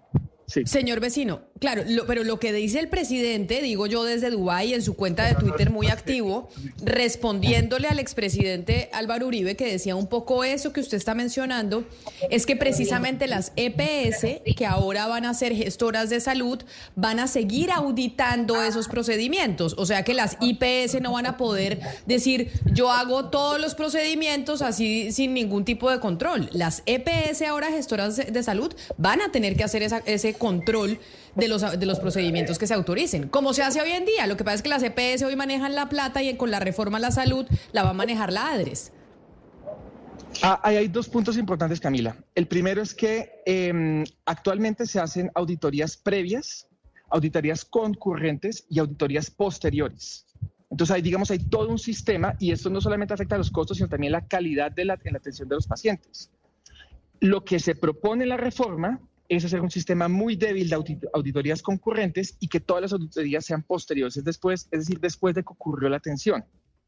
Esas auditorías efectivamente las harían las gestoras y adicional a eso habría un porcentaje, 15% actualmente, eh, que sería auditado aleatoriamente eh, por la ADRES, la cual no tiene la capacidad para hacer esa auditoría. Entonces pasamos de un sistema que funciona relativamente bien, que mejora la calidad de atención de los pacientes, de auditorías previas, concurrentes y posteriores, a un sistema prácticamente solo de auditorías posteriores cuando ya todo, se ha hecho. Eh, y pues digamos que eso sí afecta los costos y la calidad. Pero también mencionaba algo, Camila, que me parece importante y es, yo creo que hay gran consenso político en general del giro directo digamos que si termina ocurriendo, que es básicamente que la ADRES pase directamente la plata a las IPS, si termina ocurriendo, pues será la decisión de- de- del Congreso, pero a mí sí me preocupa algo, y es que si las EPS no, no arriesgan el pellejo, si ellas no tienen la plata y tienen que gestionar esa plata, em, sino que simplemente ordenan el gasto a partir de la ADRES, entonces ya realmente no están, no están arriesgándose financieramente y eso llevaría posiblemente a incrementos en los costos en salud. Y, existen ejemplos de eso. Si usted mira hoy en día em, los presupuestos máximos que funcionan por giro directo, la, la gestión financiera de ese riesgo no es de la misma calidad que se hace que la que se hace con recursos de UPC. Entonces, el giro directo puede tener, eh, terminando, eh, consecuencias no intencionadas eh, solamente, digamos, por un consenso político. Pues es el profesor Andrés Vecino que ha hecho mucha investigación alrededor de la reforma a la salud y la conclusión que tomo entonces de lo que usted dice, si bien es cierto que acá no hay un aval fiscal de la reforma a la salud todavía, que eso no fue lo que presentó el Ministerio de Hacienda, sino que presentó un estimado de lo que costaría, le costaría al país esta reforma a la salud, que sin duda alguna es más. Pero ellos dicen que en el futuro va a co- costar menos, según sus estudios. Usted dice, no señor, esto nos va a costar más y vamos a tener que sacar más plata para el sistema de salud. Profesor Vecino, mil gracias por haber estado hoy con nosotros en Mañanas Blue, hablando de ese punto importantísimo que no lo discutimos tanto esta semana en el país. Muchas gracias, Camila. Y no solo mi estudio, yo creo que ningún país en el mundo ha experimentado reducción en gasto en salud y ha mejorado los servicios para las personas. Gracias por atendernos. Son las 12 del día, 45 minutos. La reforma a la salud, si se aprueba, más allá de lo que decía para bien o para mal el Congreso de la República, si se aprueba, le va a costar más al país. ¿De dónde va a salir la plata? Esa es la gran pregunta. Pero necesitamos un sistema de salud que podamos pagar, es lo que dicen muchos. Aquí lo que entregó el Ministerio de Hacienda fue un estimado de lo que le puede costar a la nación esta reforma a la salud. Va a costar más plata. Dicen los expertos que en un futuro eso no va a cambiar, sino que simplemente va a costar cada vez más y más. Hacemos una pausa y ya regresamos en Mañanas Blue. Compensar 45 años. Lo mejor de lo que hacemos es para quien lo hacemos. Presenta Un Minuto de Bienestar en Blue Radio. Pasar del papel a la realidad cuando queremos emprender no es una tarea sencilla. Por eso, para que tu emprendimiento sea más que una buena idea, ten en cuenta estos consejos que nos entrega María Paula Vela, especialista de emprendimiento de Compensar. Asegúrate de entender a fondo el mercado en que planeas ingresar. Conoce a tus competidores, identifica oportunidades y comprende las necesidades de tus clientes potenciales. Antes de invertir demasiado tiempo y recursos, valida tu idea. Habla con posibles clientes, realiza entrevistas y pruebas piloto para confirmar que hay un mercado para tu producto o servicio.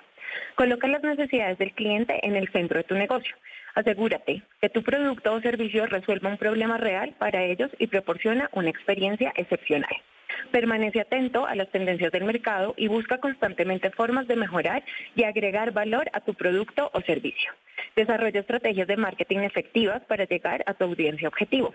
Utiliza las redes sociales, el marketing digital. Y por último, toma acción. Trabaja cada día en tu idea de negocio. En Compensar estamos cumpliendo 45 años y solo podemos decir gracias. A quienes desde el principio nos impulsaron a soñar. quienes siempre han confiado en nosotros A quienes trabajan a diario para construir un mejor mañana. y a quienes saben que cuando nos unimos pasan cosas grandes. Gracias a todos por hacer parte de esta historia y permitirnos ser aliados del progreso, la salud, el deporte, la educación, el bienestar, las familias, las empresas y el país. Compensar. 45 años aliados del bienestar integral. Vigilado Supersubsidio. En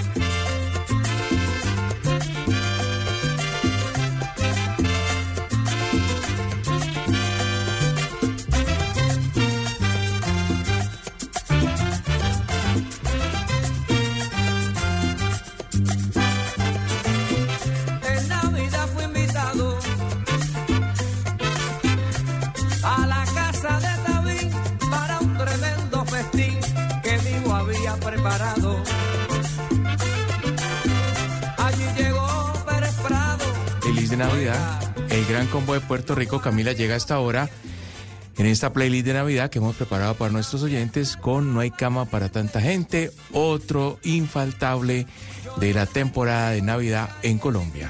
Le decía, no hay cama para tanta gente. Y alguien combo que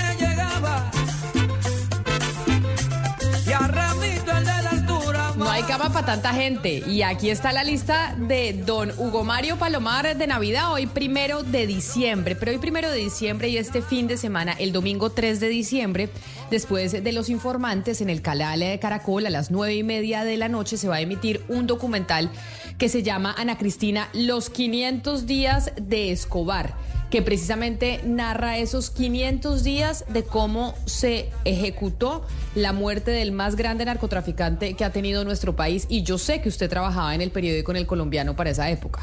Sí, así es, Camila. El día que, ese día, yo creo que todo el mundo se acuerda que estaba haciendo el día que mataron a Pablo Escobar. Pues ese día, casualmente, eh, yo era reportera del colombiano y pues lo casual es que yo estaba en consejo de redacción porque pues los reporteros rasos no nos llevaban a consejo, eso era nada más los editores pero la editora de la, de la sección en que yo trabajaba no estaba y me tocó estar ahí en el consejo.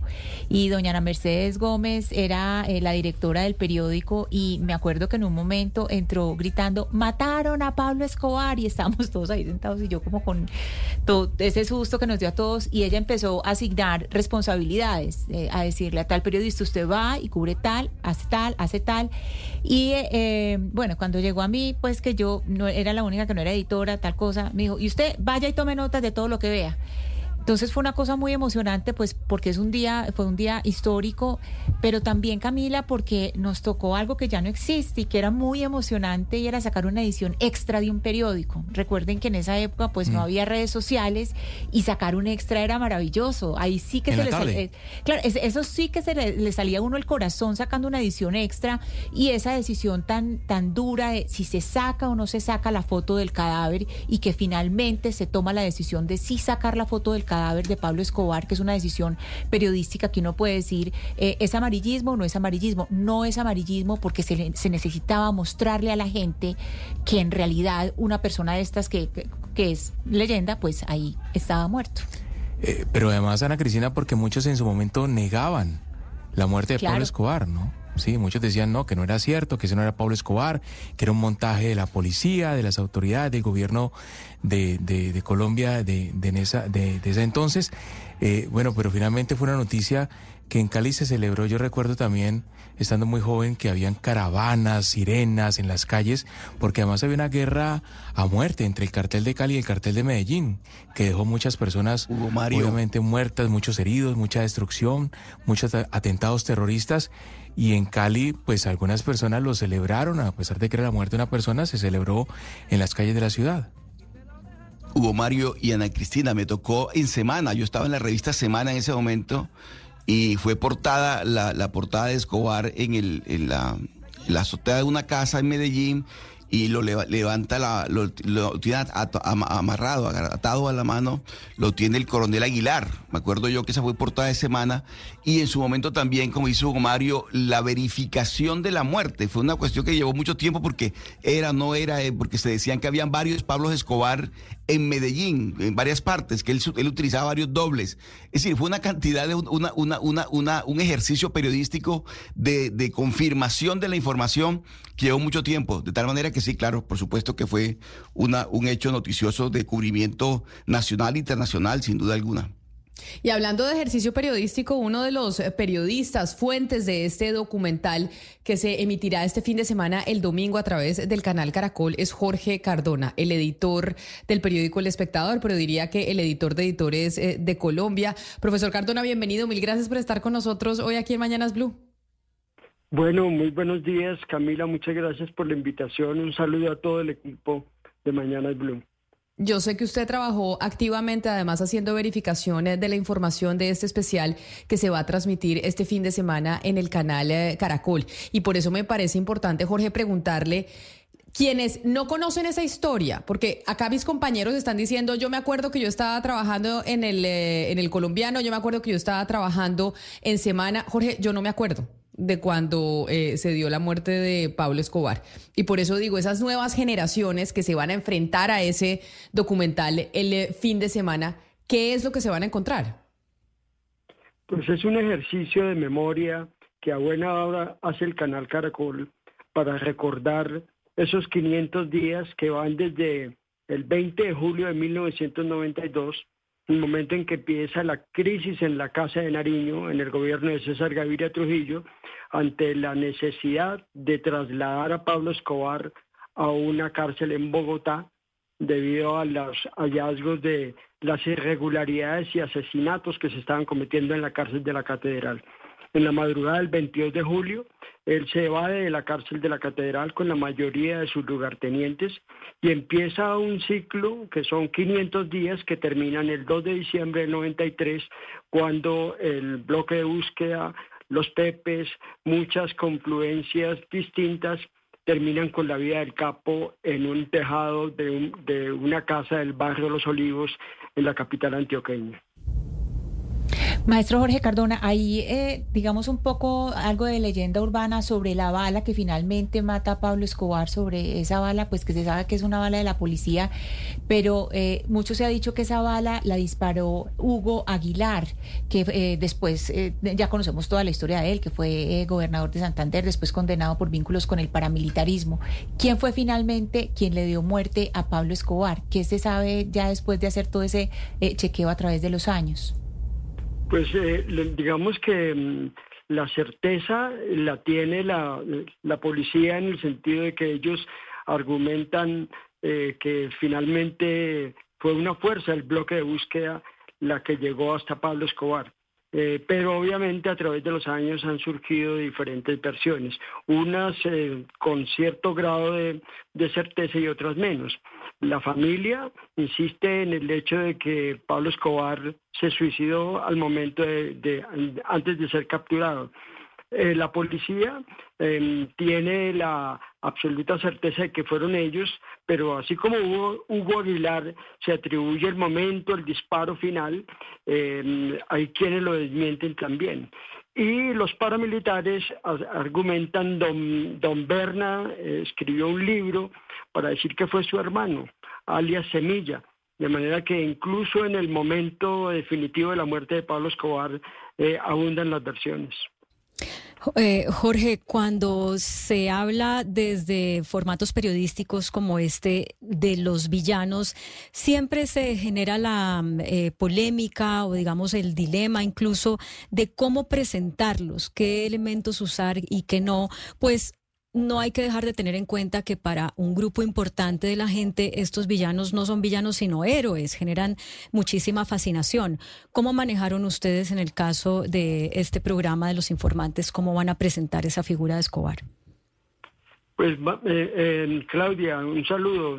más que la, figura misma de Escobar, es apelar un poco a la, a la memoria y la mayoría de las imágenes que componen el documental son imágenes históricas que pertenecen a la forma como los medios de comunicación presentaron los hechos en ese momento o también otras imágenes que se han acopiado a lo largo de, estos 30 años. Em, lo que se trata de plantear es, eh, es una versión eh, diferente un poco a la versión oficial que se ha manejado durante los últimos 30 años. Creo que la sociedad colombiana tiene la madurez suficiente para entender que mm, además de la, la oportuna y eficaz acción del bloque de búsqueda de la policía y del Comando Especial Conjunto de las Fuerzas Armadas creado en el gobierno de César Gaviria, pues también estuvo la fuerza irregular y clandestina de los Pepes, conformada por el cartel de Cali, las autodefensas del Magdalena Medio y la Casa Castaño, que también participó en esa cacería de Pablo Escobar y que es la confluencia de todos estos factores la que termina con la vida del capo. Jorge, el espectador fue un objetivo de, Pablo Escobar, eh, pues asesinó a su director Guillermo Cano, eh, le, le, activó una, una bomba, un carro bomba que destruyó las instalaciones en, en la ciudad de Bogotá. Eh, ¿Cómo reciben ustedes la noticia ahí en el periódico de la muerte de Pablo Escobar y cómo la titulan? ¿Cómo se toma la decisión de titular y enfocar esa noticia en ese momento? Eh, pues eh, yo lo recuerdo un poco, la noticia se produce sobre el comienzo de la tarde de ese 2 de diciembre, en el revuelo noticioso, se asignan las diferentes tareas.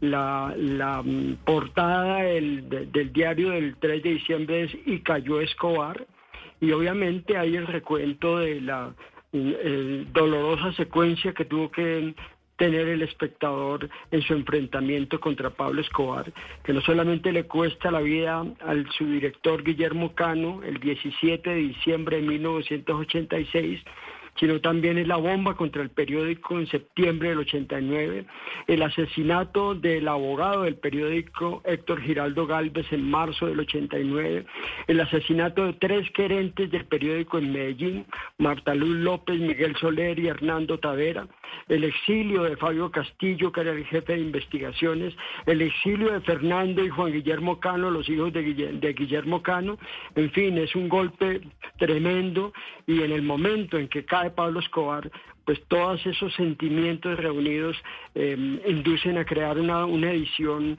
lo más cercana a describir sin muchos apasionamientos lo que es la caída de uno de los grandes enemigos de la libertad de expresión en Colombia. Y por eso tan interesante este documental o este especial de Caracol de Televisión este fin de semana a las nueve y media de la noche el domingo para hablar de los 500 días del final de la vida de Pablo Escobar. Profesor Jorge Cardona, mil gracias por haber estado con nosotros y hacernos esta invitación especial para estar ahí enfrente del televisor este fin de semana y una cita con la memoria y con la historia de nuestro país. Así es, y una invitación a todas las generaciones a seguir trabajando muchos temas de memoria histórica de los últimos 60 años, donde Colombia ha sufrido mucho por cuenta de los violentos. Así es, son, es la una de la tarde en punto. Así, con esta invitación que nos hace el profesor Jorge Cardona, nosotros terminamos esta emisión de Mañanas Blue, empezando diciembre. Pablo Escobar se murió un 2 de diciembre de 1993, Ana Cristina, y nació un primero de diciembre de 1949. Con un día de diferencia fue su nacimiento eh, y su muerte. Aquí viendo la información sobre, entre otras cosas, lo que vamos a ver el fin de semana en Caracol Televisión. Nos vamos, hacemos una pausa y ya llegan nuestros compañeros de Meridiano Blue que siguen actualizándolos a ustedes con las noticias de Colombia y el mundo. ¿Tiene un producto natural para la tos? Naturalmente. Digan no, no, no a la tos con miel tertos. Con totumo, sauco, eucalipto, miel y propóleo. En Blue Radio, una de la tarde, un minuto. Buenos días. ¿Tiene un producto natural para la tos? Naturalmente. Digan no, no, no a la tos con miel tertos. Con totumo, sauco, eucalipto, miel y propóleo. ¿Y qué otros productos de Natural Freshly tiene? Apetifor, que mejora el apetito. Fibofor, fibra fuertemente natural. ¿Y qué antiinflamatorio tiene? Finacid, la solución antiinflamatoria de origen natural. Solicite productos Natural Freshly. Tratamientos científicos con productos naturales. Es un fitoterapéutico, no exceder su consumo. Lee indicaciones y contraindicaciones en etiqueta. Si los síntomas persisten, consulte a su médico. A esta hora, en Blue Radio, las historias, las primicias, los personajes, la música y la tecnología en Meridiano Blue. Con Ricardo Ospina, Silvia Patiño y Octavio Sazo. Una de la tarde y dos minutos. Como siempre es un gusto seguir con ustedes aquí en Blue Radio en Meridiano Blue. Comenzamos con las noticias a esta hora.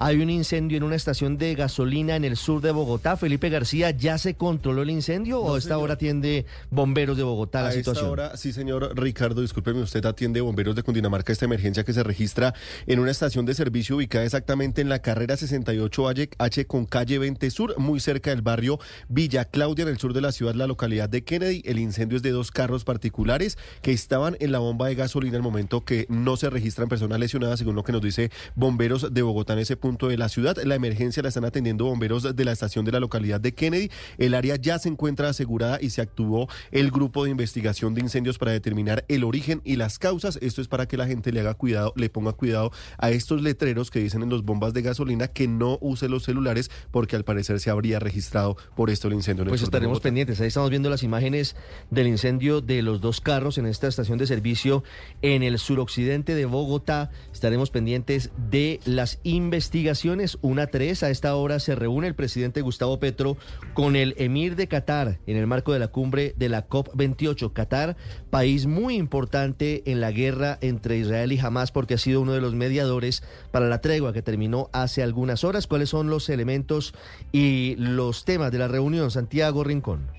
Ricardo, muy buenas tardes. A esta hora 10 de la noche, 3 eh, minutos en Dubái. El presidente Gustavo Petro, como usted le dice, se acabó de reunir con el emir de Qatar, el jeque Tamim bin Hamad Al Thani, con quien habló de dos temas en eh, particular. Primero, el conflicto en la franja de Gaza. Recuerde usted que el presidente Petro hace un par de días le agradeció a Qatar precisamente ser el mediador en ese alto al fuego que se dio durante los últimos eh, días y de hacer lo que según Petro no han hecho otras potencias mundiales que se llaman democráticas, dijo en su momento el mandatario. Pero también hablaron de temas comerciales, informó el presidente Gustavo Petro que buscará un tratado de libre comercio con Qatar y un gran frente de inversiones árabes en Colombia. Precisamente la reunión se da minutos después de que el eh, Ministerio de Asuntos Exteriores de Qatar pidiera esfuerzos nuevos para poder retomar ese cese el fuego. Una cuatro que dice Avianca sobre los retrasos en los vuelos desde El Dorado, mediodía soleado en Bogotá, increíblemente la niebla de la madrugada sigue causando retrasos. Es inexplicable lo que pasa con la situación aérea en Colombia, Oscar Torres. Sí, señor Ricardo, buenas tardes. Pues son los estragos que está generando esta niebla de la mañana allí en el aeropuerto del Dorado, pero también en el aeropuerto de Medellín. Lo que dice Avianca es que son al menos 10 vuelos los que se cancelaron y que tuvieron que ser reprogramados. Ya todos los pasajeros o la mayoría de ellos están subidos en otros vuelos que durante la mañana fueron saliendo y ya pudieron llegar a sus destinos, pero hay otros que en este momento siguen varados y preocupados por la situación de sus vuelos. Hay que decir que Avianca anunció que estos pasajeros eh, que se vean impactados por este tema pueden tener ajustes en la operación y también ser reacomodados en los vuelos próximos que cuenten con la disponibilidad, pero también podrán exonerarse en este caso de la plata que les toca pagar de más en dado caso de que quieran cambiar de ese servicio. Hay que decir que también en este momento el IDEAM reporta unas alertas en materia ambiental y es que es importante por el cuenta por cuenta de lo que está pasando en el aeropuerto, Ricardo, y es que en este momento hay alerta por deslizamientos en departamentos como Boyacá, Cauca, Chocó, Córdoba, Meta, Nariño Norte, Santander, Putumayo y Valle del Cauca. Hablamos ahora, Oscar, sobre cinco suboficiales de la Armada de Colombia que fueron capturados por la Fiscalía y la DEA. Ana María Celis, ¿estos suboficiales van a ser extraditados a Estados Unidos? Ricardo, buenas tardes. Sí, señor, los dos suboficiales que fueron capturados por la DEA y por la Fiscalía y dos personas más que también pertenecían a la Armada, ellos delinquían en el Bolívar, en Guaviare y en Miami. Las autoridades dieron a conocer esta captura, pues dice el almirante Francisco Cubides que se van a, van a ser extraditados porque Estados Unidos los requiere por el delito de narcotráfico encontrado un grupo de suboficiales que estaban dedicados a, eh, pasar información a los grupos narcotraficantes sobre las posesiones de los, de los buques eh, en el Caribe, en el Pacífico. Entonces es un trabajo, primero, eh, muy bien hecho por parte de la Armada, eh, desafortunadamente hemos encontrado esos individuos, pero precisamente ahí está el trabajo efectivo de nuestro equipo de trabajo de contingencia para detectarlos, poderlos solamente... Estados Unidos requiere a los capturados porque ellos le daban información esencial a los narcotraficantes para que pudieran evitar estos controles fluviales de la Armada y así poder enviar cientos de kilos de cocaína hacia Estados Unidos. Unas siete fue detenido el hombre que está vinculado a un terrible caso. Sería el responsable de abusar sexualmente de su abuela, una mujer de 90 años de edad en Barranquilla, Vanessa Saldarriaga.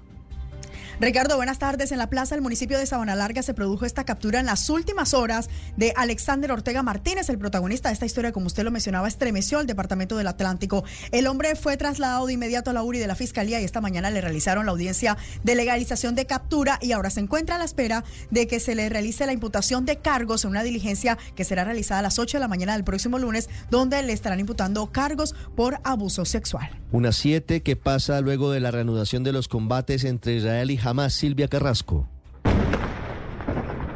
Bombardeos, rescates, desesperación. Así terminó la tregua de siete días entre Hamas e Israel. El gobierno de Netanyahu dijo que había reanudado los combates en Gaza después de derribar un cohete lanzado desde la franja, violando la tregua en curso. El ejército israelí también arrojó panfletos sobre Khan Yunis, la gran ciudad en el sur de Gaza, advirtiendo a los residentes que se trasladaran todavía más al sur. Israel y Hamas se acusaron mutuamente de la falta de acuerdo. Uno de los portavoces del ejército israelí, el teniente coronel Peter Lerner, Turner volvió a repetir las condiciones para un alto al fuego. La idea es muy simple, dice, que jamás se rinda incondicionalmente, que libere todos los secuestrados y nosotros no tendríamos que movilizarnos. En el primer día sin tregua, el ejército le ha dicho a los palestinos que miren un mapa en su web. Recordemos que Gaza ya no tiene ni siquiera infraestructura para entrar en Internet. Ese mapa divide y enumera centenares de territorios al interior de Gaza. El ejército de Israel ha dicho a los gazatíes que deberán moverse a las zonas que ellos digan que son seguras.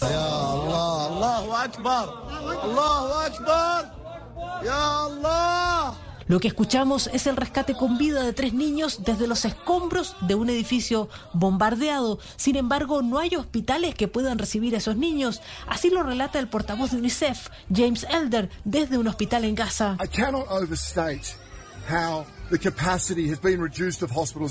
No exagero diciendo cómo se ha reducido la capacidad de los hospitales tras siete semanas de guerra. Dice, no podemos ver aquí más niños con heridas de guerra, con las quemaduras, con sus cuerpos quemados y sus huesos quebrados, mientras aquellos con influencia están permitiendo el asesinato de niños. Esta es una guerra contra los niños, dice Elder. La ayuda humanitaria dejó de entrar por la frontera con Egipto, mientras en Qatar los negociadores dicen seguir intentando conseguir otra tregua. Una 09 en deportes, Octavio, con fin de semana deportivo, con eh, finales prácticamente hechas en el fútbol colombiano. Quiero decir finales porque cada partido va a ser definitivo para saber quiénes van a ser los que disputen el torneo de este semestre. Exactamente, Richie, con las buenas tardes hablaremos de eso, de lo que sucedió ayer precisamente en los cuadrangulares finales del fútbol colombiano, lo que va a pasar en el fútbol de Europa, porque hay mucho fútbol este fin de semana. Hablaremos también del baloncesto de la NBA, de los cuartos de final de la liguilla en México, donde hay colombianos. También hablaremos del Cucho Hernández, porque se va a jugar una de las finales del fútbol de la MLS entre el Cucho